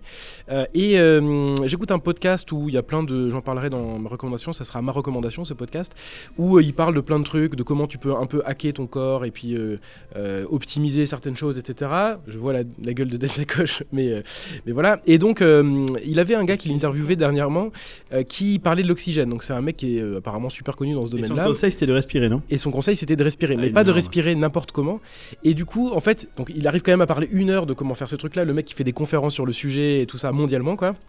Et donc, ça m'a un petit peu interpellé parce qu'il a dit une chose, euh, c'est qu'il dit on fait extrêmement attention, ou la majorité des gens font attention à comment ils mangent, pas manger pas, trop peu, pas manger trop, euh, ce genre de choses-là. La majorité des gens font attention à combien ils boivent d'eau. Mais par contre, la respiration, c'est pas un sujet auquel euh, on réfléchit beaucoup, alors que c'est un des apports importants dans notre corps et que c'est ça qui fait euh, quand même fonctionner notre corps. D'ailleurs, quand tu dis, euh, il y a des, euh, des métaphores dans des bouquins ou dans des trucs où on- il a donné son dernier souffle, on, on associe vraiment le fait de respirer au fait de vivre, Mm. mais on n'y accorde aucune importance. Et on respire. Est-ce que vous, vous avez déjà posé la question de comment vous respirez? Oui, Oui, Par la oui. bouche, par le nez Voilà. Quand, quand tu cours ou tu fais du sport, ouais, c'est là Voilà, où t'as- tu... voilà, c'est à ces moments parce que tu, tu sens bien que ton corps il en a besoin. Non, moi, c'est pas quand je cours, quand je. non, Du coup, ça m'a ça m'a donné un petit peu envie de rechercher un peu. Je suis sûr que j'ai appris, enfin qu'on m'a que quelqu'un m'a parlé de ça quand j'étais à l'école, Mm. mais que j'en avais rien à branler à l'époque. Et du coup, j'avais pas écouté. Mais en gros, je me suis, j'ai un peu cherché, bah tiens, comment ça fonctionne la respiration. Donc, je vais faire ça en 30 secondes. Donc, il y a un- le diaphragme qui est au niveau, euh, au niveau du milieu du corps là, à peu près, et qui avec les poumons permet d'aspirer de l'air. Ok? Et ça, ça part dans les bronchioles. Donc là, il y en a 30 000 des bronchioles. On dit les bronchioles ou les... Les bronchioles, ou je sais pas broncho- comment- je suis pas très fort en ça, mais- J'aurais dit bronchiole. Je le lis comme ça s'écrit, des Mais bronchioles. comme mon Ça part pas à jour. ensuite dans. Alors attention, je vous dis le terme technique sur euh, Wikipédia. Ça, ça part dans des petits sacs qui s'appellent aussi des alvéoles ou alvéoli en latin. Là, il y en a 300 millions. Et en fait, ces sacs-là, ils sont couverts de petits vaisseaux sanguins. Et c'est par là que, euh, du coup, l'oxygène qui est généré par les poumons passe dans le sang, euh, qui est envoyé dans le cœur et qui va ensuite recouvrir toutes les cellules. Et les cellules l'utilisent pour, en fait, utiliser, enfin, pour convertir tous les nutriments, tous les nutriments qu'ils ont en, énergie. Le premier rôle, du coup, des poumons, c'est de faire ça, et c'est aussi d'expulser les déchets de cette opération-là, donc notamment le dioxyde de carbone. Voilà. Ça, c'est l'explication. Si jamais ça intéressait quelqu'un de savoir, moi, ça m'intéressait, donc euh, je vous partage le truc. La chose qui est importante et que j'ai découverte, c'est qu'en fait, on- nos poumons, ils génèrent de l'oxygène, pas quand, on, euh, pas quand on inspire, mais quand on expire. C'est-à-dire que l'opération où euh, tu prends l'oxygène qui est dans tes poumons et qui est transformé et qui est envoyé du coup dans... euh, Enfin, tu prends l'air qui est dans tes poumons et qui est transformé en oxygène et qui est envoyé dans ton sang, c'est au moment où tu vas expirer. C'est vrai que c'est pas le truc qu'on aurait pensé, ouais. Voilà, qu'on aurait pensé. Mais du coup, euh, c'est important, euh, enfin c'est intéressant à savoir, je trouve. Euh, ce qui est plus intéressant, c'est la manière dont on va respirer. Donc il y, a, euh, il y a deux choses qui sont importantes dans la respiration. C'est euh, soit tu respires par le nez, soit tu respires par la bouche. La respiration par la bouche, euh, c'est une qui est faite par un peu fainéantise du corps, c'est-à-dire que n'importe quel enfant qui respire, il respirera par le nez. Et au bout d'un moment, suivant euh, la qualité de l'air dans laquelle il euh, habite, quelqu'un, un enfant qui habite à Paris aura peut-être plus tendance à respirer par la bouche parce que c'est plus difficile de respirer par le nez. Ou quelqu'un qui a des, des problèmes avec le nez bouché ou des, des choses récurrentes comme ça va plutôt respirer par, euh, par la bouche. Le problème que ça pose de respirer par la bouche, c'est que ça donne l'impression à ton corps progressivement au fil de ta vie de faire de l'hyperventilation. Et du coup, pour lui, c'est comme il a l'impression que le dioxyde de carbone et donc du coup toute l'opération de respiration, elle se passe trop vite. Et ça fait l'effet inverse de celui qu'on imagine, où ça aggrave le problème de la respiration par le nez, puisqu'en fait, c'est ce qui va générer des muqueuses et qui va potentiellement te boucher le nez. Donc le fait de respirer par la bouche parce que ton nez est bouché, ton cerveau Ça il interprète ça comme oh putain, euh, bon. euh, j'ai l'air qui part trop vite, du coup j'ai pas, je suis pas assez oxygéné, et donc du coup euh, je vais générer des muqueuses pour ralentir la respiration et pour éviter que ça parte trop vite. Sauf que bah comme tu respires par la bouche, du coup ça sert à rien et ça n'a pas du tout cet effet-là. Donc c'est euh, c'est, moi je trouve ça intéressant. Du coup, j'essaye d'y réfléchir. Genre, je suis dans ma caisse et puis j'écoute des podcasts et tout.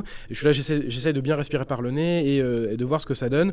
Ça fait pas une différence énorme, mais par contre, je vous ferai des. Non, mais sur le coup, évidemment, parce que c'est long terme. évidemment. Mais par contre, je vous donnerai après des exercices. euh, J'en ai deux, trois qui sont intéressants à faire. Notamment si vous avez une narine bouchée ou un truc comme ça, ça peut assez rapidement aider à déboucher le, le nez. Donc ça, c'est la première chose qui est intéressante. La deuxième, c'est la manière dont on respire avec le- les poumons. Donc, si vous respirez avec les poumons, normalement, sauf si vous avez fait attention, c'est votre cage thoracique qui se lève et qui se baisse. Et en fait, la meilleure manière de respirer, c'est celle qu'on a quand on est encore une fois un enfant, c'est avec le ventre. C'est-à-dire que plutôt que de pousser la cage thoracique, c'est de gonfler le ventre. Ça va aussi tirer la Et cage quand thoracique. il est déjà gonflé. Ouais, S'il est déjà gonflé, tu peux peut-être plus le gonfler, je sais pas. Non, moi je suis Peut-être taquet, après j'ai la peau qui craque quoi. Après, ça va exploser. Donc, si vous, si vous voulez essayer le truc, tu respires.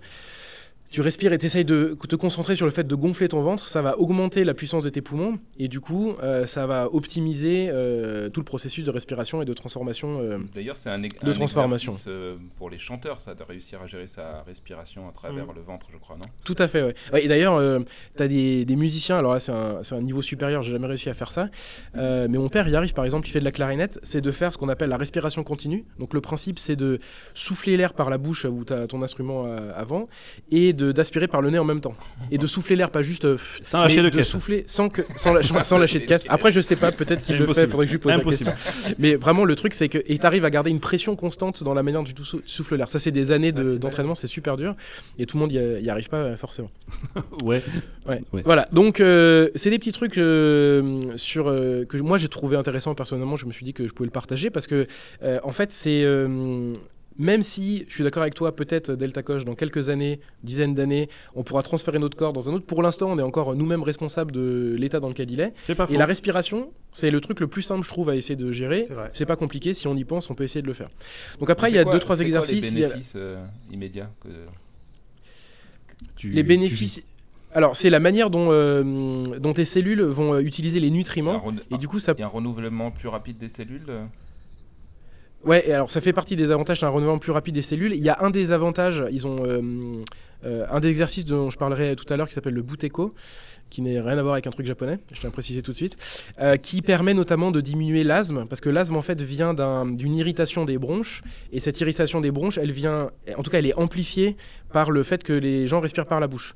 Et du coup, euh, le fait de, de limiter sa respiration, de pas trop respirer non plus, et de respirer de manière, euh, de manière lente, et j'expliquerai ça, c'est un des exercices, de, de respirer de manière lente par le nez permet de libérer les bronches et dans certains cas d'améliorer les conditions de quelqu'un qui a de l'asthme. Donc ça c'est un des trucs euh, principaux. La personne qui a inventé ce système-là avait de l'asthme et, en faisant ses recherches en tout cas, est sur lui-même Depuis il est mort, mais parce que bon, il est né dans les années euh, 20 ou 30. Voilà, donc euh, la respiration, ça fait partie de plein de choses. Tu parlais de la musique, mais il y a d'autres euh, euh, activités dans lesquelles c'est important, notamment le yoga. Et alors je vais pas parler de ces trucs-là. Il y a un truc qui s'appelle le pranayama, c'est un yoga basé sur la respiration. Voilà, j'ai jamais fait. Mais par contre, c'est souvent basé sur des choses qui ont été imaginées il y a plus de 2000 ans sur la manière de respirer. Et à cette époque-là, la respiration a été décrite comme devant être légère et, euh, et pas exagérée. Donc pour éviter l'hyperventilation justement. Mhm. Et nous, on fait pas trop attention à ça. On respire euh, euh, potentiellement plus Mais ou moins. après, hyperventiler, c'est parce que ça met ton corps dans un état effectivement de, de réaction. Par exemple, Oui. c'est ce qu'utilisent les, les plongeurs en apnée. Du coup, ils vont mettre leur, leur corps peut-être dans un, dans un mode particulier. Alors, je suis d'accord, oui, tout à fait d'accord. D'ailleurs, euh, dans certains cas, c'est important de le faire. Enfin, c'est, ça peut apporter quelque chose. Mais le problème, c'est quand tu le fais tout le temps. Ouais. D'ailleurs, j'ai découvert que les, les gens qui vont faire de l'apnée, ils vont faire les deux. Ils vont se mettre en sous. Je sais pas, ça s'appelle pas de la sous-ventilation, mais ils vont se mettre en sous-oxygénation en limitant Ouais, leur respiration. ouais. Et ensuite, à alterner avec de l'hyperventilation. Et ça va euh, mettre leur corps dans un état qui leur permettra de garder leur respiration, euh, retenir leur respiration plus longtemps. Et donc, justement, il y a un gars, un russe, parce que Buteyko, on pourrait vraiment penser que c'est japonais, mais c'est russe. Donc, il s'appelait Konstantin Pavlovich Buteyko, qui, euh, euh, qui propose un exercice où le principe, c'est de limiter au maximum sa respiration. Mhm. On pourrait essayer, si vous voulez, par le nez. Je vais pas le faire parce que c'est pas méga euh, radiophonique, là, mais À peine. mais en gros, le, vous essayerez après. Le principe, c'est de respirer euh, de manière très lente et sans faire de grandes amplitudes, donc pas aspirer beaucoup d'air et, et trop peu d'air, pour trouver le juste équilibre où tu as l'impression de manquer d'air, mais tu en as quand même suffisamment pour pas tomber dans les pommes. Et du coup, le fait de faire ça va rééquilibrer ton corps, va donner un message à ton cerveau de dire t'es pas en train d'hyperventiler.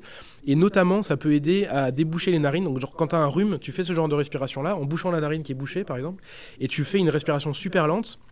Tu fais ça pendant euh, 7 3-4 jours minutes. et après t'es plus Ouais, malade. 7-8 jours et après t'es plus malade bon. parce que t'es mort. non, tu le fais pendant quelques minutes et, euh, et, et ça aide réellement à euh, diminuer la génération des muqueuses et ce genre de trucs là. Donc ça c'est un truc qui peut être intéressant euh, à faire. Et après il y en a une autre que j'ai essayé hier soir. Alors moi j'ai pas de problème pour dormir donc j'ai quand même réussi à dormir après mais c'est un truc qui est censé aider à mieux dormir. Du coup, c'est parfait. Voilà, où le principe, c'est donc ça s'appelle le 4-7-8. Donc le principe, c'est d'inspirer lentement, toujours de la même manière, par le nez pendant 4 secondes, puis de bloquer la respiration, donc de retenir sa respiration pendant 7 secondes, et de à la huitième seconde de relâcher. Donc faire 1, 2, 3, 4, on bloque la respiration jusqu'à 7, et à 8, on vire tout l'air qu'on a dans les poumons d'un coup par la bouche en faisant comme ça.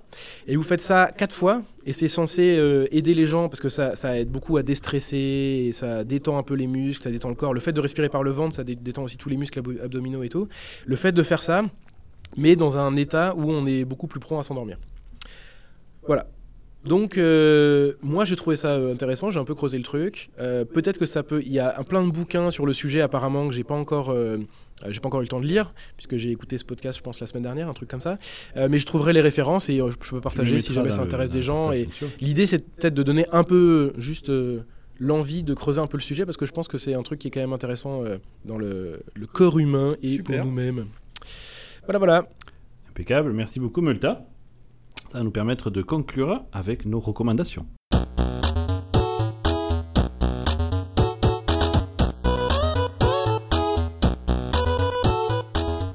Et pour les recommandations, ben, je propose de passer la main à notre petit Akuma. Yep. Donc bah moi j'ai euh, un- une émission de radio que je conseille. De radio. De radio, ouais, ouais, tout à De fait. radio genre euh, RTN. Ouais, c'est ça, Mais qui écoute ça, la à radio? l'ancienne. Bah, moi j'utilise en fait les, les replays euh, après, puisque Ah. de toute façon ça se passe en France. Donc c'est la conversation scientifique euh, sur France Culture. d'Étienne Klein. Ah, c'est tous oui. les samedis de 16 à 17h. Et c'est vraiment super intéressant. Alors moi j'aime bien Étienne Klein déjà, et, et je trouve qu'il est, un excellent super déjà. prénom. déjà. Merci. Puis c'est un excellent pédagogue. Et, euh, et en fait, il parle de, de- de plein de sujets qui sont super intéressants. Comme c'est quelqu'un d'assez important, je pense, dans la, la recherche euh, scientifique. euh, donc, parce qu'il est directeur de recherche euh, au, au commissariat à l'énergie atomique, euh, Étienne Klein. Ah oui. Donc c'est pas quand même le guignol Oui, c'est pas qui Pépé, parle de- voilà. C'est pas, le- c'est pas euh, Jean-Claude Bourret qui te parle euh, des, des- des aliens, quoi. Hier, un- c'est quand hier un score. euh, non, laisse tomber. Bon. Et, euh, et du coup, il présente des trucs qui sont intéressants et il est souvent accompagné de, bah, de pontes de- du sujet à chaque fois, des mecs qui sont super pointus et puis qui connaissent tellement bien le truc que finalement, on, on parlait des, des détails techniques euh, tout à l'heure avec Davrous, mais en fait, c'est exactement ça. Les mecs, ils n'ont pas besoin de parler d'équations ni rien, ils, ils vont savoir vous décrire les concepts de, de façon propre. Quoi. Donc, qui se comprend bien s'explicite bien. Quoi. voilà, comme disait Boileau, euh, 17e siècle. Et, Boileau euh, et respire l'air. voilà. Et du coup, euh, ça, c'est vachement intéressant à suivre. Et euh, ce mec, euh, en ce moment, donc je parlais du temps tout à l'heure, c'est un sujet qui me, qui me travaille. J'arrête pas de- d'écouter des, des, des sujets là-dessus parce que euh, je pensais avoir compris ce que c'était, les trucs de- d'Einstein avec la relativité générale, enfin mon humble niveau, hein, sans être un, un- un physicien, quoi. Et du coup, bah, j'ai compris que j'avais pas compris et qu'en fait euh, les notions du temps et d'espace c'était bien plus complexe et du coup bah, grâce à ce genre d'émission ça me permet un petit peu de, de creuser ma compétence là-dessus. Magnifique. Voilà. Merci de ce partage. Mon cher Davrous Bah moi je vais avoir du... J'ai que deux trucs mainstream euh, dont j'avais envie de parler. Euh, Mario, mais bon ça on va tous recommander Mario sur Switch, euh, une tuerie. Tout à fait. suis qu'au début.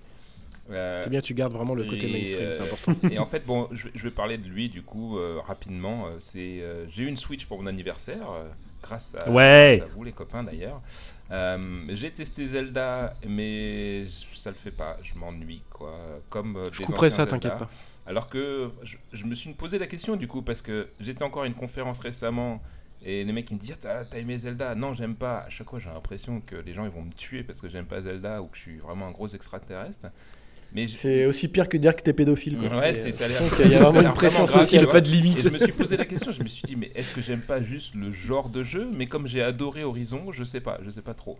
Donc euh, Étienne, enfin Multa, excuse-moi, m'avait dit que je pense que la composante graphique est pour moi vraiment importante et je me suis dit, c'est ça. Ça, c'est clair. C'est vraiment, il a raison, c'est euh, Zelda est beaucoup plus euh, dépouillé, pour pas dire pauvre, par rapport à un Horizon, mais j'imagine que l'ambiance ou tout ce qu'on peut faire dedans, pour les gens qui veulent euh, se perdre là-dedans, c'est incroyable. puis il y a ça, et il y a aussi un mixte avec le fait que ça rappelle euh, quand même des ça, trucs d'enfance. ouais. Enfin, nous on Ouais, a adoré ouais, en étant sais. enfant, forcément. Moi j'ai pas joué à Zelda, du coup j'en ai rien à carrer et j'ai pas, j'ai Ouais, même pas essayé euh, alors que j'ai la Wii quoi. Dès que t'entends un petit bout de musique qui te rappelle un Ah, truc de. Nintendo 64 ou sur la Oh. NES ou je sais pas quoi. Mais j'ai ce sentiment-là pour plein d'autres jeux, du coup Ouais, je ouais, comprends. bah, En tout cas, bon, Non, puis même, il est, il est systémique, euh, Zelda, à un niveau de ouf, quoi. C'est ce jeu, tu découvres des trucs euh, incroyables. En tout cas, bon, la. Switch, moi, euh, Mario Kart, par contre, euh, gros fan, grosse tuerie, on s'éclate trop à jouer. J'ai fait une partie avec mon fils et tout, on s'est bien marré.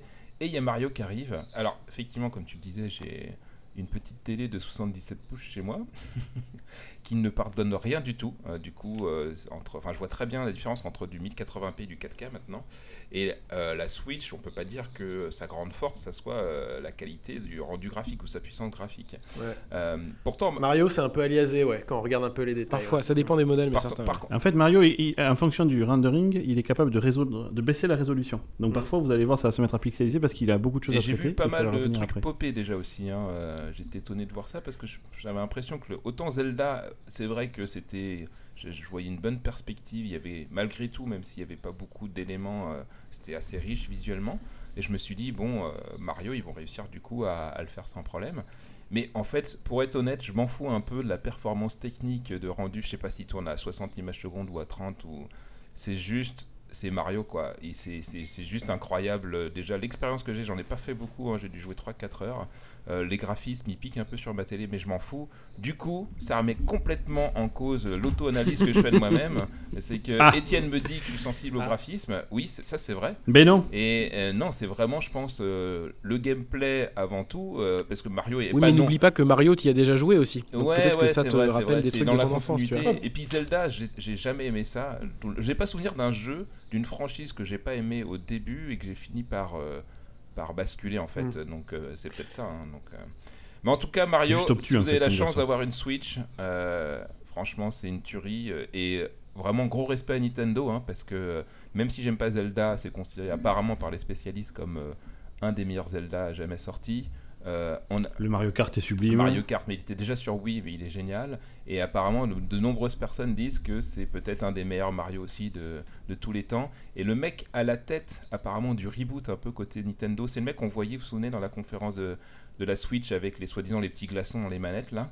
Euh, c'est un mec Mhm. qui arrive pour une fois qui, souvent, c'était comment il s'appelle euh, le grand patron de Nintendo, enfin la grande figure de Nintendo qui était mise en avant. Ouais. Et il est mort. Euh, Il est mort. Euh, ouais, Non, mais le patron, oui, mais le mec qui fait les Mario, il est pas mort. Ah. Ah oui, mais- ouais. mais là, donc là, c'est apparemment, j'ai lu un article récemment où c'était la première fois, enfin, c'est Miyamoto. la première fois chez Miyamoto, Nintendo où oui. ils mettent Miyamoto. quelqu'un d'autre en avant qui qui apparemment un- les aide vraiment à rebooter leur stratégie. Donc euh, gros respect à Nintendo là, puisque Il fallait, ils se sont tellement plantés avec la Wii U. euh, bah là ils ont quand même deux systèmes st- sellers euh, tout seuls hein, entre Zelda et Mario. c'est euh, clair. c'est- oh, moi je mettrais Mario Kart dans la boucle aussi. C'est...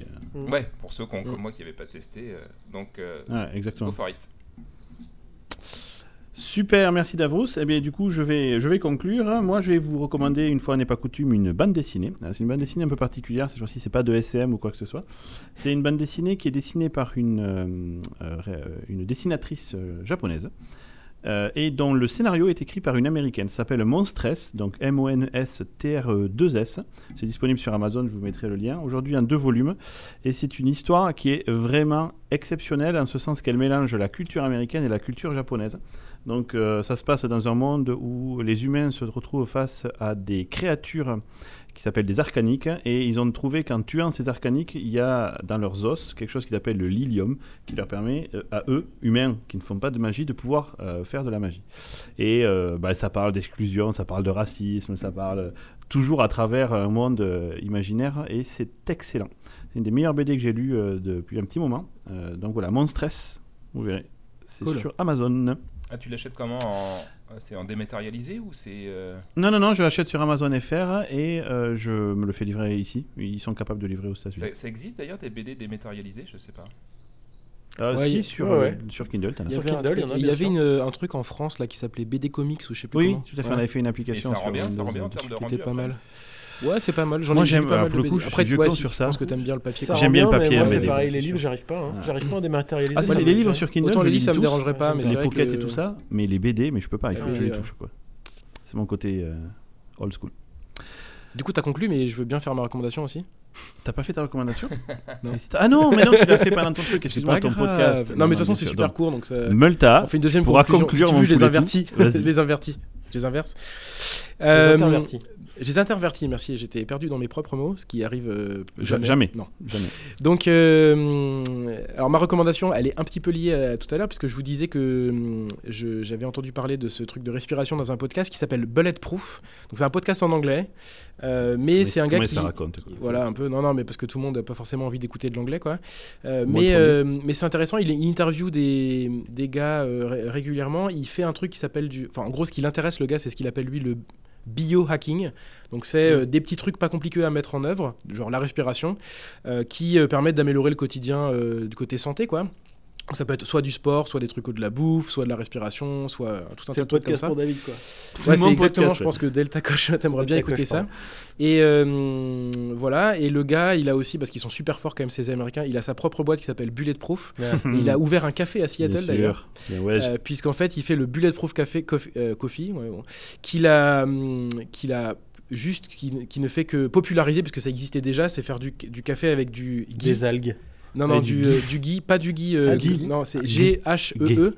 C'est une, c'est une version dérivée un peu du beurre avec des trucs euh, Ah, euh, qui sont pas bons en moins dedans. Ah et euh, il le met du dedans. Et, voilà. Oui, oui. et en fait, c'est méga bon. Je comprends rien. excuse-moi. Non. Tu mets du café, tu mets du beurre dedans, un tout petit peu. C'est une sorte de beurre, quoi. Et, tu quoi le- le rapport avec le gui Mais le Guy, en fait, ça C'est s'écrit ça. G-H-E-E. Je sais, je Non, déconne. m'en fous, je- jusqu'au bout.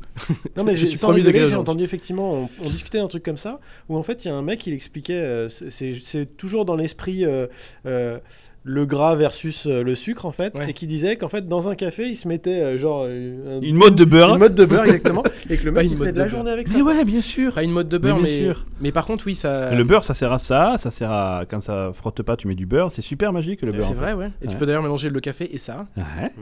Voilà, donc ma recommandation, c'est d'écouter le podcast, mais euh, euh, aussi de vous intéresser peut-être à ce qu'il fait à côté, parce que je pense qu'il y a des choses intéressantes. Ça s'appelle Bulletproof. J'aimerais bien rebondir. Merci, euh, en tout cas, av- c'est pas mainstream. Avant de conclure, là, je, je vais sur Facebook et je vois un truc en, en lien avec la chronique de- d'Étienne Melta. Euh, et le titre, c'est Respirer des paix serait bénéfique à la santé.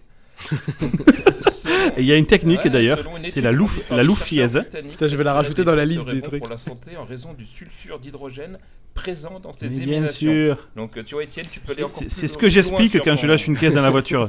Merci beaucoup euh, Davrous pour finir la, la conférence. s'arrêtera avec le biohacking. note de culture. On n'avait pas parlé de caca Je- je encore, pas trop. le Et du coup, de, là, de la nouvelle, bien sûr, qui est quelque chose de très On scientifique. s'était- On s'était tenu, c'est vrai.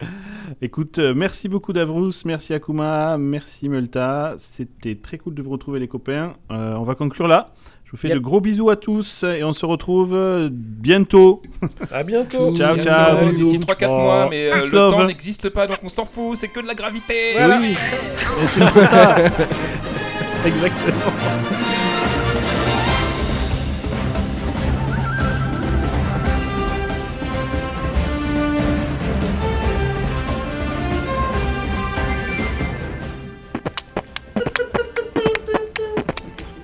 T'entends pas, mec.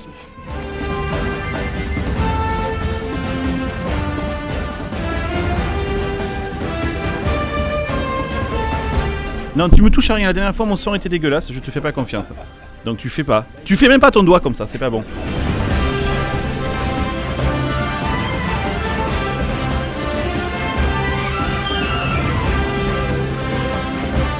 Ouais, ça peut arriver même au meilleur. Hein